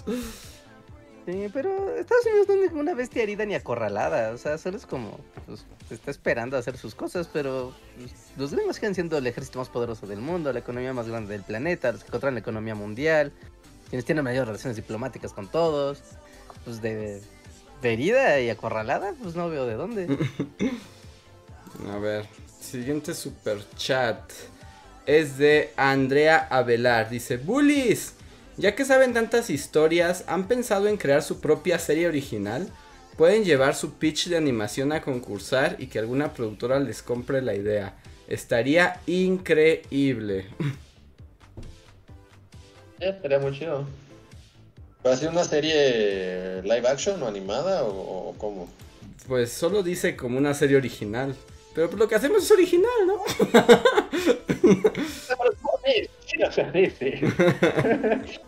Pero supongo que se refiere como algo como ficción, ¿no? Ah, ¿como ficción? Como, documental, como una serie ficción, como una historia, Mm. una historia original. Supongo que a eso se refiere, ¿eh? Sí, sí, supongo, supongo. Y acá una aventura épica. Pero como de nosotros o con nosotros, así, los Bully Magnets viajan a Alaska, la historia de Road Trip Movie. No, no, o sea. No, no necesariamente, ¿no? Sino que nosotros seamos como los guionistas de Ah, exacto, yo así lo sé, ah, como la Canito ajá, y los Andrés, dinosaurios, o, ¿no? ajá, como Ah, ok. el reino de, de, de, de Terabitia, pero tuyo. es momento de, es mi momento de brillar. pues estaría padre en algún momento, pero no, no lo habíamos pensado.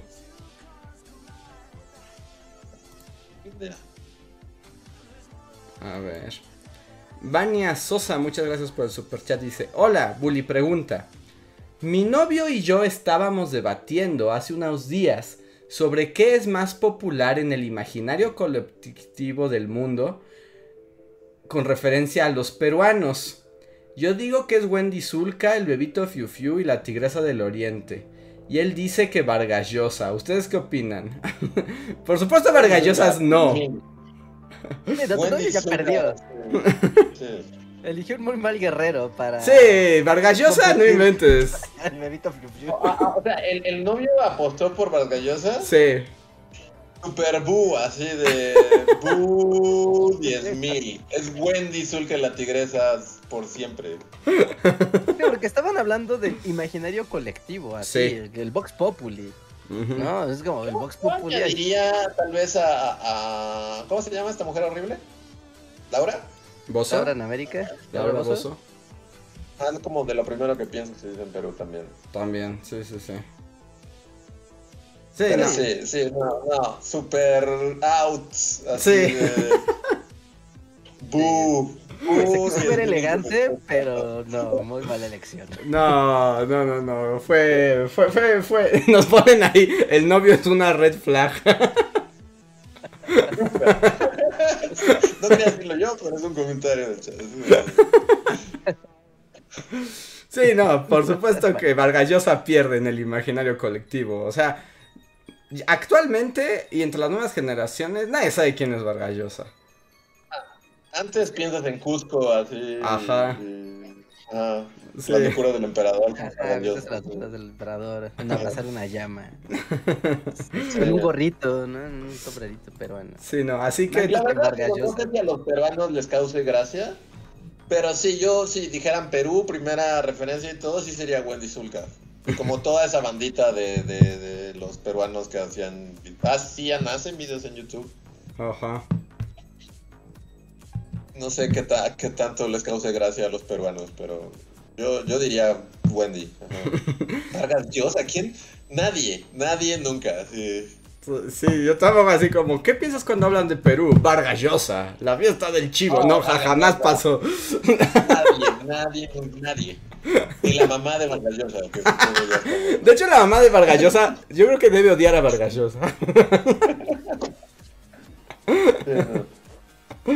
Ajá, sí, sí, sí. Y aparte, como es una competencia muy desigual, porque su También. comentario termina diciendo, ¿ustedes qué opinan? ¿Música o literatura? La música siempre va a ganarle a la literatura, porque la música es como lo más popular, lo más que está en Sí. el aire, fluyendo. Ahora que si me dijeras, como en una conversación literaria, alguien habla de Perú, ¿qué es lo primero que piensan? Sí, Vargas Llosa sería el primero en aparecer. Pero en una conversación sobre literatura. Solo en esa conversación.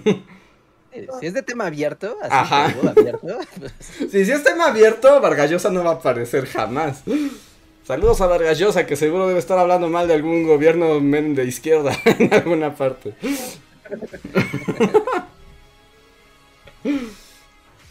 A ver. Gracias. Siguiente super chat de Senometal Seno que nos dice, su podcast pasado fue increíble, muy buenos temas. Muchas gracias. Gracias. Que por cierto, voy a aprovechar solamente para brincar a un super gracias. O sea, solo porque habla del podcast pasado.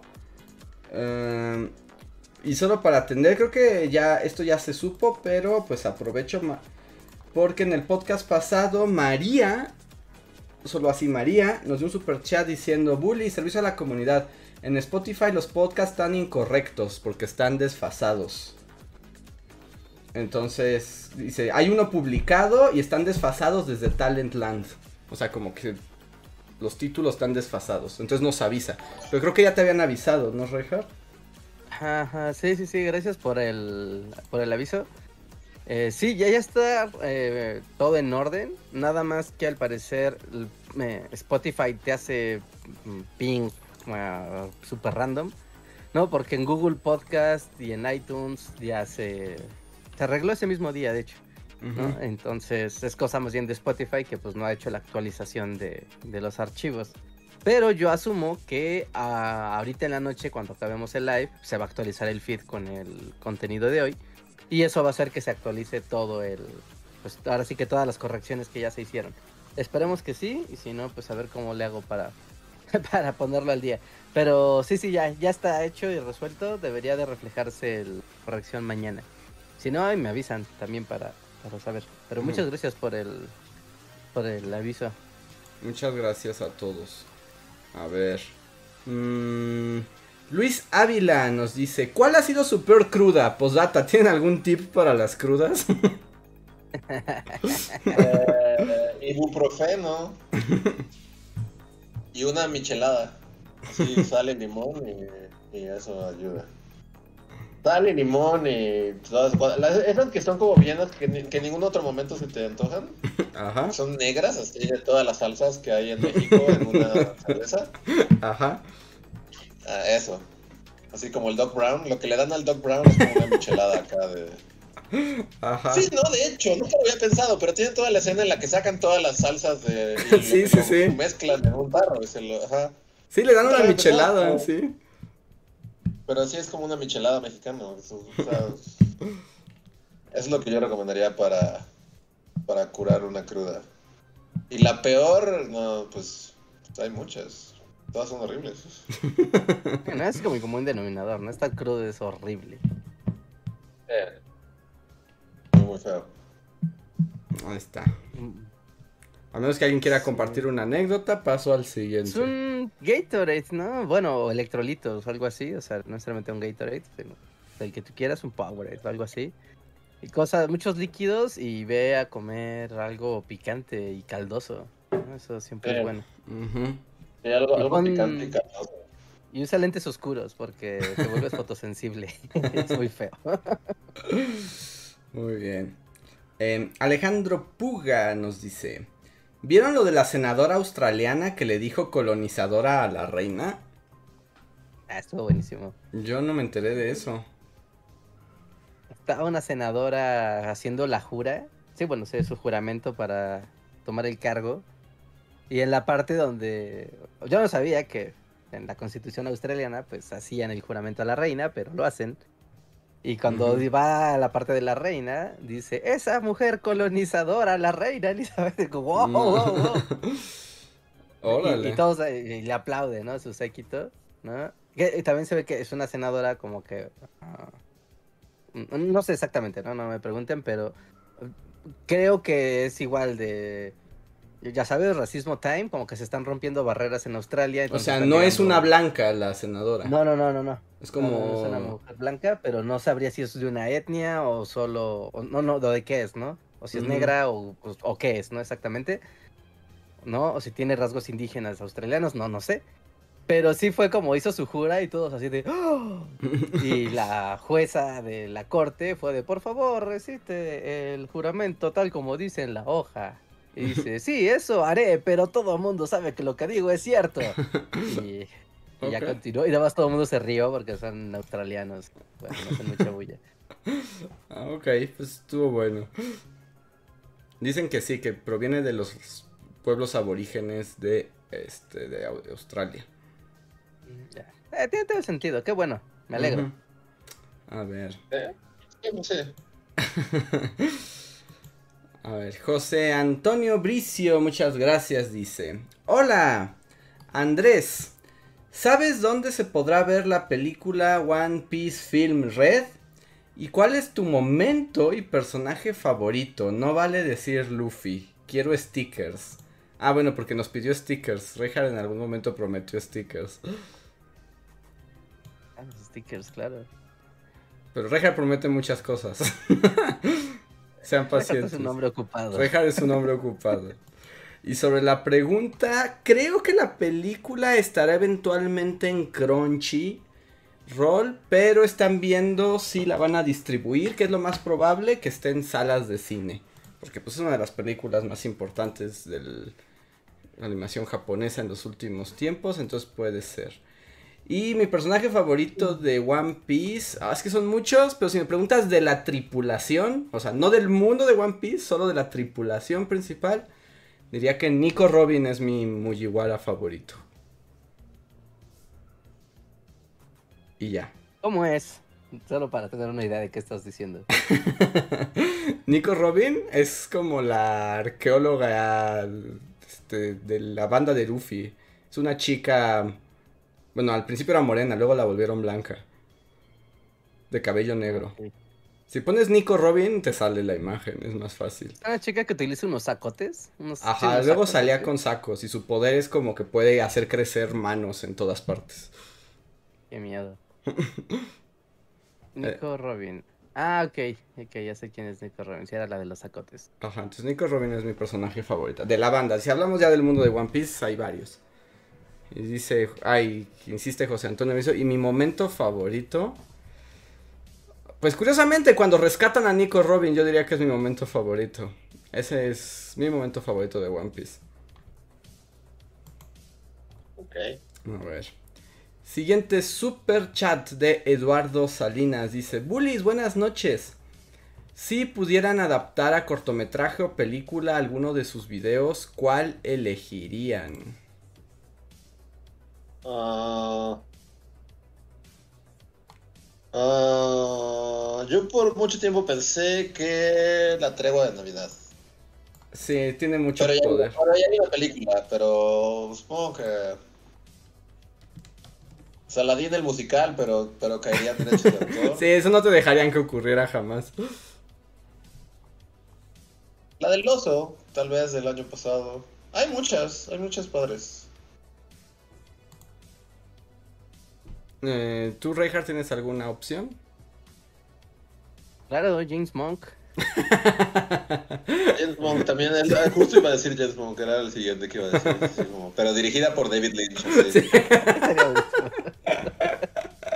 Sí, si fuera dirigida por David Lynch, es- me gustaría. Y bueno, yo, yo diría, pues mi sueño siempre ha sido, o sea, tal vez no película, pero mi sueño siempre ha sido hacer la- el Maximato, pero en versión teatro musical. Si algún día un sueño puedo cumplir, será ese, escribir el Maximato, el musical, y presentarlo en el teatro. ¿Qué teatro sería correcto en México para presentar musicales? Mm, Además de teatros. El Telmex es el más grande, pero es muy comercialote. En uno de los Fábregas.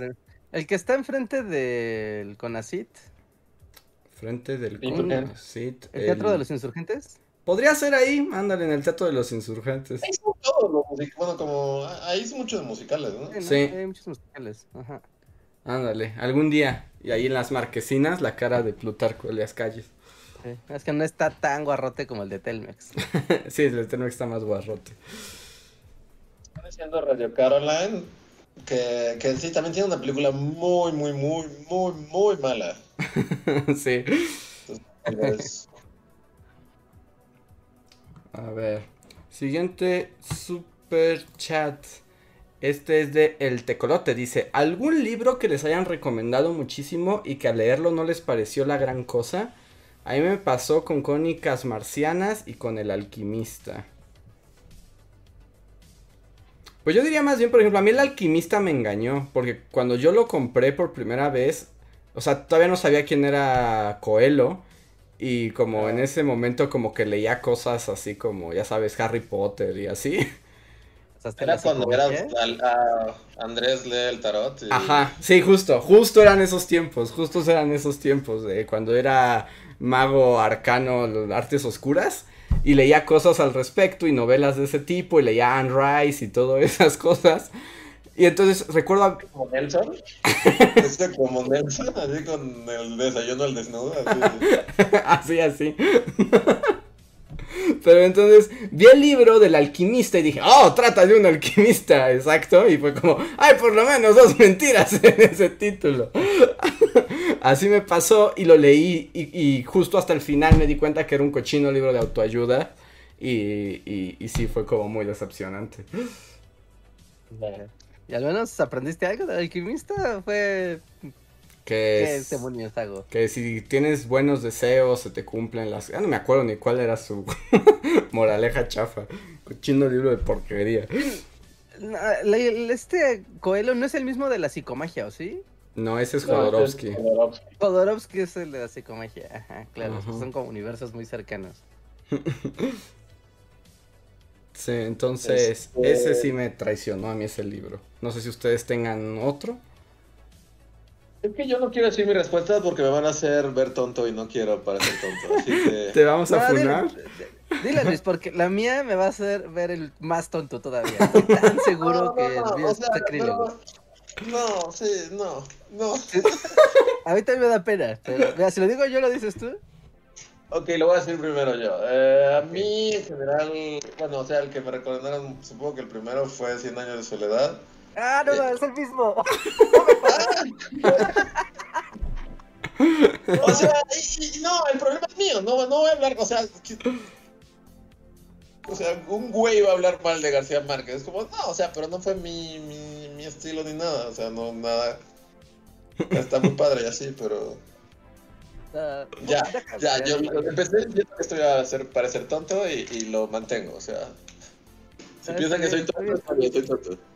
No, está bien, yo estaba igual. O sea, a mí un vato tanto me insistió en que leyera 100 años, bueno, 100 años de soledad, que incluso, incluso puso su copia del libro, lo metió de contrabando en mi mochila para que lo leyera.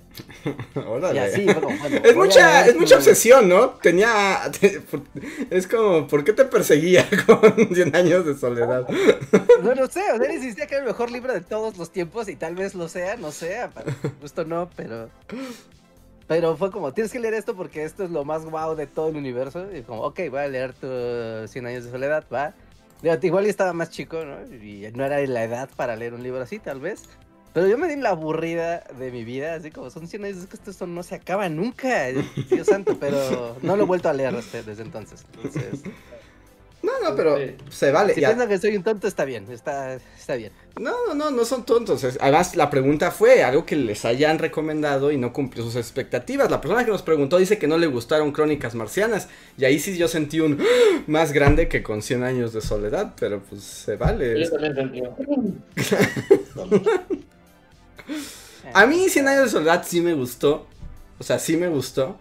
Pero jamás va a pasar a mi lista como de mis libros favoritos que me han marcado y no lo puedo olvidar. No tanto, pero a mí sí me gustó. Y otro que diría, pero ahí sí no me siento tonto. uh, uh, uh, este.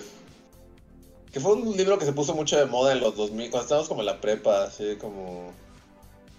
Y así, ¿cómo se llamaba? Esta que es como. Soy una chica y escucho Iggy Pop y me viajo y te hablo en una grabadora a ti. ¿Cómo se llama? ¡Ah! Este. Diablo Guardián de este. Ah, de Javier Velasco, qué porquería, sí. Ah.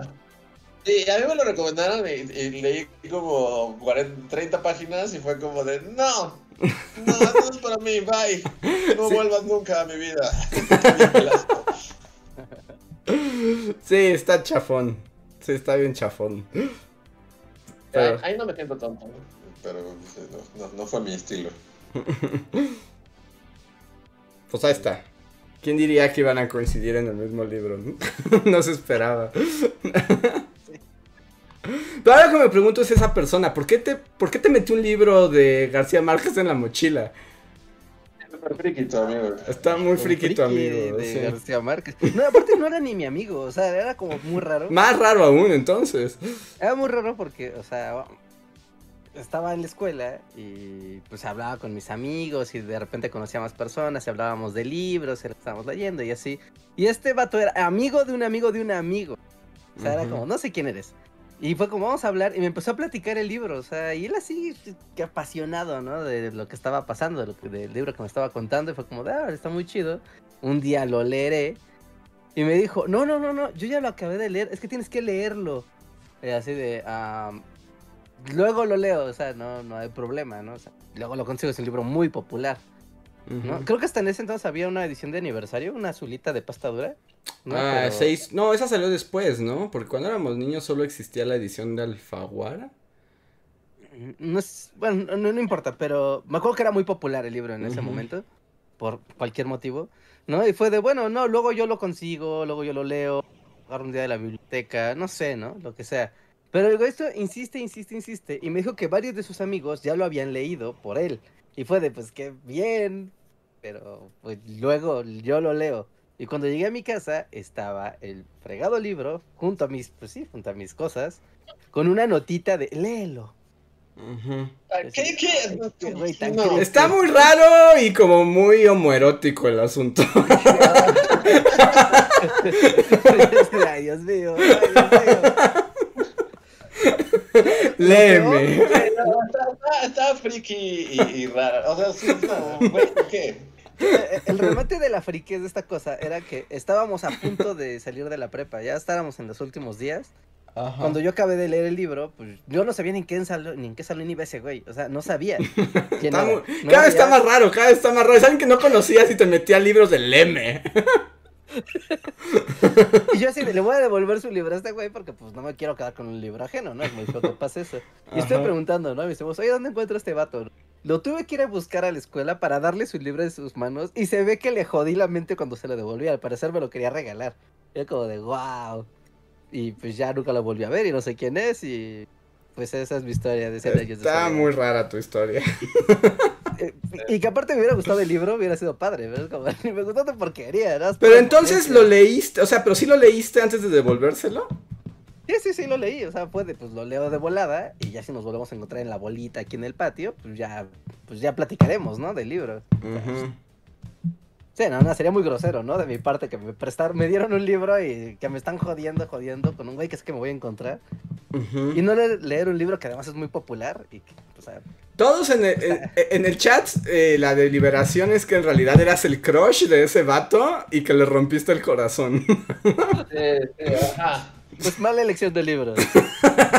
Así, hubiera elegido uno mejor y tal vez las cosas hubieran sido diferentes. si, hubiera, si hubiera sido bien su crush, hubiera arreglado un libro de Magic o algo así. Que yo iba a hablar de los Sí, libros. hubiera hecho su tarea. hubiera dado un libro, un libro de, de Magic o no, no sé, ¿no? Sí, pero bueno, en fin. Yo voy a decir nada más uno más, ahorita que lo estoy pensando, que cuando lo leí, la verdad no me gustó mm, prácticamente nada, o sea, me pareció interesante, pero no me gustó. Pero en el momento en que lo leí, si justo, si decía que no me había gustado, iba a generar un... ¡Ah! Pero irónicamente, hoy en día cada vez la gente está más de acuerdo con que es válido que el libro no te guste. Y fue con Rayuela de Cortázar. ¿Sí? O sea, ¿ya es válido decir que no?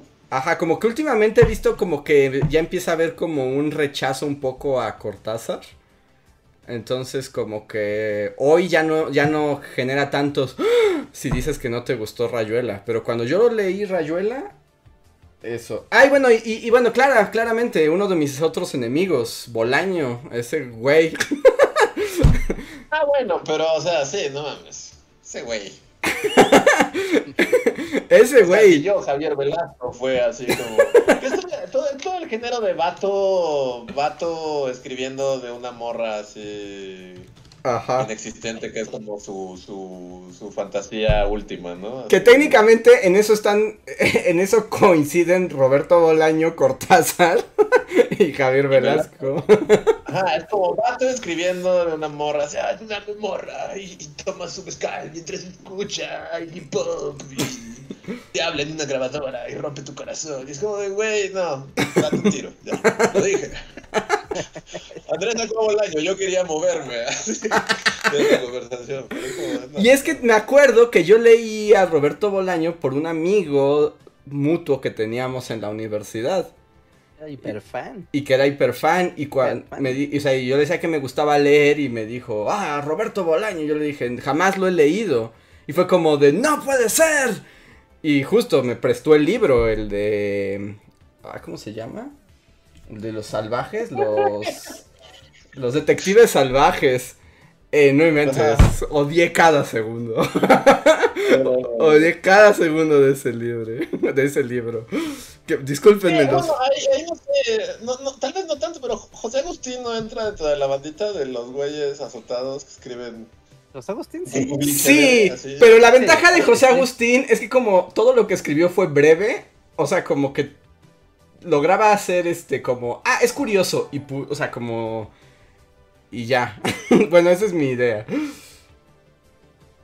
También tenía un poquito más de vena periodística, escritor, cronista, entonces como que había mucho que agarrar de José Agustín. Sí, por alguna razón de José Agustín contra él no tengo nada. No, no es, muy dinámico. José Agustín. Porque es- está cerca, en el diagrama de Venn está como cerca de todos ellos, pero Ajá. como que no, como que sí tiene razón, es, es distinto. Por ejemplo, ¿por qué él tiene este, o sea, el- la novelita que es chiquitita, la de José Agustín, esta de la tumba? Es como eso primigenio, pero por alguna razón no me molesta la tumba y sí me molestan los detectives salvajes. No, pero ajá, me molesta un poquito, pero Sí. no, no suficiente como para... Y sí, y Javier Velasco desde que abre la primera página es como de... Chuchita le escribía una carta y le rompió el corazón. Eso, ah, no, no. Estaba escuchando así éxitos punk de los 70 super oscuros mientras... No sé, así de... Ujú. Daba una fumada a su cigarrillo y es como... No. Sí, sí, sí, yo, yo, yo, sí, yo no, no, no, no. Pero ya no me acordaba, sí, sí, tienes, sí, sí, sí. Bolaño es todavía como más. Es peor. Es más campechano, campechano. Sí, porque además hay que decirlo, Javier Vel... Porque Javier Velasco, o sea, escucha Iggy Pop y así, porque además es todo finolis y tengo afganos y paseo por la condesa con Ajá. los perros, ¿no? Y no, Bolaño es más cochinote, es como más Latinoamérica cochinota. Más callejero. Pero José Agustín es todavía más callejero, pero por alguna razón él no me molesta. Sí, tiene razón. Es por cómo es que. Ahí, ahí- ahí lo sacaron y me dio risa, pero, pero Murakami no es un poquito la versión japonesa de eso. Mm, no, bueno, podría ser, aunque un poco a la japonesa. Sí, podría ser. Tal vez sí. Creo que, creo que sí, podría decir que sí. No, no, no, poco intenso, pero en japonés. Podría ser. O sea, no sé si exactamente, pero entiendo de dónde viene el comentario. Es como literatura de señores, yo diría. De viejos, así como con B grande. Bueno, ya, viejo lobuno. Ajá. Y fue, este, Sí, como chéveres, así. Sí, pero no, o sea, no tanto. Creo que todavía le daría un poquito más a Murakami, pero en el mundo japonés seguro es el equivalente. Pero bueno, ahí está. Nuevamente, bullies contra los escritores. Mm, a ver. Daniel Lara dice: Estoy suscrito desde hace años, pero solo hasta hoy los alcanzo en el en vivo y puedo donar. Los admito y los respeto mucho. Su amargura y franqueza me hace pensar que seríamos buenos amigos. Muchas gracias, Gracias, Daniel. Muchas gracias y qué bueno que te eh, acompañemos y te gusten nuestros podcasts. Y muchas gracias por el generoso donativo. Eh, Omar Gutiérrez dice, hola, yo los conozco... Ah, bueno, espera, antes de leer esto, le pregunto a Omar Gutiérrez si está viéndonos, si está ahorita. porque escribiste algo y luego lo borraste, pero yo alcancé a copiarlo. Entonces, más bien, antes de leerlo, te pregunto si está bien que lo lea o quieres que no lo lea y solo te agradecemos porque lo borraste. Entonces, eh, avísanos en un chat normal y si no, muchísimas gracias por el super chat. Em, mientras leo los que siguen y ahorita vuelvo si es que nos contesta, si quieres que lo leamos. Eh, Valdecat nos dice, empecé a ver Córrele que viene el titán y diré, eh, se refiere a Attack on Titan y dice... Ah, ok. Y diré, ¿qué onda con la banda que shipea a Eren y Mikasa? Soy la única que interpreta que su interés por protegerlo o es porque es la única parte de su familia que sigue viva. Ay, Valdecat, cuando termines de ver, platicamos. O cuando termines el manga, platicamos, ¿va? Sí, es, como- es muy pronto para eso. Es muy pronto para esta conversación porque asumo que solo ha visto Córrele que viene el titán, lo que está animado. Deja que acabe y platicamos. ¿Te parece? Ok, entonces quedará, quedará pendiente. La, la dejo Pero- pendiente. Ajá. Independientemente de, de lo que pasa en la historia y demás, pero es como, pues es anime, ¿no? Siempre shipean a la banda acá súper intenso el, el fanart y todo, entonces, pues no, no es raro, ¿no? ¿Sí? Pues no, el shipeo es natural. Lo que pasa es que sí es un shipeo un poco forzado porque casi casi son hermanos. Esos dos personajes tienen empiezan como con una relación pues desde la infancia porque Son niños, ¿no? Son, amigos son niños y lo que pasa es que él la salva a ella de unos asesinos y luego se vuelve como su hermana, pero ella como que todo el tiempo, o sea, como que le está agradecida y enamorada de él. Pero ya sabes, como ambiguo japonés, no sabes si es amor, si es protección, si es lealtad, es todo junto y, así. Pero todo ese shipeo tiene una resolución en el final de Corre, le cae bien el titán. Y cuando lo vean hablamos al respecto, porque si no son spoilers. ¿Ya acabó? ¿Ese anime ya acabó? El anime no, porque es una mina de oro y, y es la última temporada. Y la han dividido como en cuatro temporadas. Ok. eh, pero ya el manga ya terminó. Ah, ok, ok, ok. Ah, es bueno saber que ya le dieron cierre. Sí. Ok. A ver, siguiente super... Ah, bueno, dice Omar que se borró solo, entonces sí lo puedo leer. Dice, hola, yo los conocí en Campus Party y les salió un mensaje de licencia de Windows mientras hablaban de contenido libre. Jejeje, qué buenos tiempos aquellos. Claro. Claro, es un clásico. Retro, sí, no fue nuestro primer evento. Sí, sí, sí. Y me pasó a mí, me pasó mientras yo hablaba. Bueno, Sí. o sea, sí, sí, el lista del podio. ajá. y fue incómodo y este. Y conveniente al mismo tiempo. Pero fue Ah, iba muy ad hoc para que saliera después ese mensaje. Pues, ah, pues, sí, uh, qué tiempos. Qué tiempos, hace muchos años. A ver. Muchos, sí. muchos. Muchos años, gracias. El tecolote dice... Eh, hola, ¿ya visitaron Simitepec? No sé qué es eso, ¿alguien sabe? Yo vi, supongo, porque ahora ya solo me entero por memes de la realidad. Vi que así como hacen super vitrales así de que pintan con todo un, un cerro lleno de casas, este... Sí, un cerro así de, de- de casas, como en Naucalpan y así. Ves que luego los pintan de colores, así. Hacen como un vitral así, un, un mural de, de colores en casas de concreto, en cerros. Vi, vi un meme de, la, de una cara gigante de un Dr. Simi en los cerros y, y ya. Ese es- Mm. Supongo que a eso se refiere.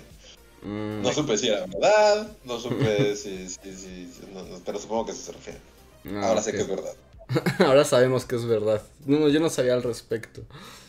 Supongo que saliendo, ¿no? A la México Pachuca se debe de, de ver. ¿Así? ¿Es ahí? Por las fotos que he visto, creo que es por esa zona de que vas por la. Sí, o sea, que sales de Indios Verdes y ya sales a la. Antes de llegar a la caseta. En todo ese pedazo, creo que hay. Aparte, porque por algún motivo. Bueno, no sé sé por qué, por qué motivo, ¿no? Pero siempre agarran esas casas como lienzo de campañas publicitarias. ¿no? Que ya pasó de la buena onda a una creepy, creo, creo que ya el Simitepec es como la cereza de esto. Porque es como eh, zonas marginadas, colonias sin conecte, sí, de- desconectadas, eh, con problemas, vamos a darles recursos para pintar, ¿no? Y me acuerdo que empezó creo que una campaña de... Hubo una creo que de Vans, hace muchísimo tiempo. Mm. Y era nada más colores, o sea, no, no eran, o sea, no estaba brandeado, ¿no? Que tuvieras así el logo Vans gigante, solamente eran colores, ¿no? Y después ya fue Comex, que también era como su gama de colores de la primavera, ¿no? Y era así, una gama cromática, y era como, ah, pues se ve padre, ¿no? Y ahorita que ya, ahora ponen una cara de Doctor Simi y pintan casas, es como raro de, mira, voy a pintarte tu casa para, o sea, porque está padre que tu casa tenga mantenimiento y esté bonita.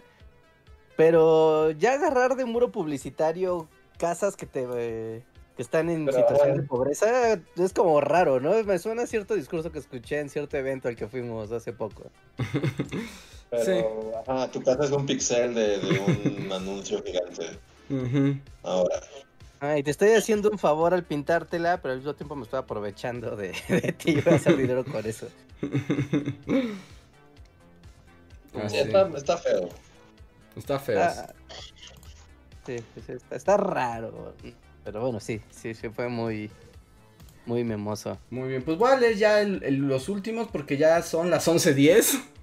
Ya tenemos Sí, que sí. llevar esto al final. Valdecat nos deja otro super chat que dice... Ay, espera, lo perdí. Ah, se me perdió. Esperen, lo tenía aquí. Eh, ajá. Que dice, apenas empecé a ver la cuarta temporada de Attack on Titan y sí, es la cosa más fascistoide del mundo. Es lo más fascistoide que puedan ver. Así. Y todos los niños rata fascistas les encanta. No, pero tiene o sea, sentido, ¿no? Porque son niños como de un ejército que sobrevive a que se los coman. O Ajá, pero es que tú solo viste las primeras dos temporadas, Richard. Sí, me, me- me aplicó la misma. Cuando todo, eh, cuando el fascismo estaba controlado. Ya está fuera de control, así es. Sí, es bien fascistoide, pero un poco... Ah, Attack on Titan es como tu, tu, ¿cómo le dicen? Pipeline, así a la, a la derecha, ultraderecha. Sí, Derecha, sí, derecha. Sí. sí, sí. En el mundo de los otakus hay varios pipelines a la ultraderecha y Attack on Titan es probablemente uno de los más grandes que hay. Wow. Sin duda. Ok, yo no lo sabía, no, no lo sabía. Sin duda, sin duda. Porque, o sea, una cosa es como que se ambiente en un universo así, o sea, como piensas Full Metal Alchemist, ¿no? O sea, todo el mundo del. Del mundo de Full Metal Alchemist es básicamente la Alemania nazi, ¿no? Con alquimistas. Pero el mensaje de Attack on Titan al final es como de tal vez no sea tan mala idea el fascismo. Si lo piensas bien, no es. Porque al menos en Full Metal Alchemist es. Hay que combatir al fascismo. Nos ha engañado y quiere convertirnos en la piedra filosofal. Y aquí es como está bien chido. o sea, Aquí no es como de. Maldito fascismo. Aunque, si lo piensas más detenidamente. Un poco por ahí va el asunto con Attack on Titan. ok. Ok, ok, qué. Qué raro. Pero qué bonito. Acá como pipeline derecho sur. Sí, sí, yo diría que sí. Yo diría que sí. Pero bueno, ya es bien tarde. Yo creo que vamos a dejar el poscotorreo para la próxima semana. Porque ya es así como las 12 de la noche. Mm, pero pues les agradecemos mucho a todos por haberse unido nuevamente a la transmisión. Espero que se hayan divertido. ¿Hay algo más que decir, Luis o Reinhardt? Eh, Eh, pasen a ver No, el video pues de no. la semana. No se les olvide el video de la semana. Pasen a verlo, a comentarlo. Eh, recuerden seguirnos en nuestras redes sociales. Y en el Spotify, y en el iTunes y todo eso. Y pues. Nada más. Ok, va. Pues entonces somos los Bully Magnets, nada más van los créditos y nos despedimos. Muchísimas gracias a todos por estar aquí. Que pasen bonita noche. Nos vemos. bye. Descansen.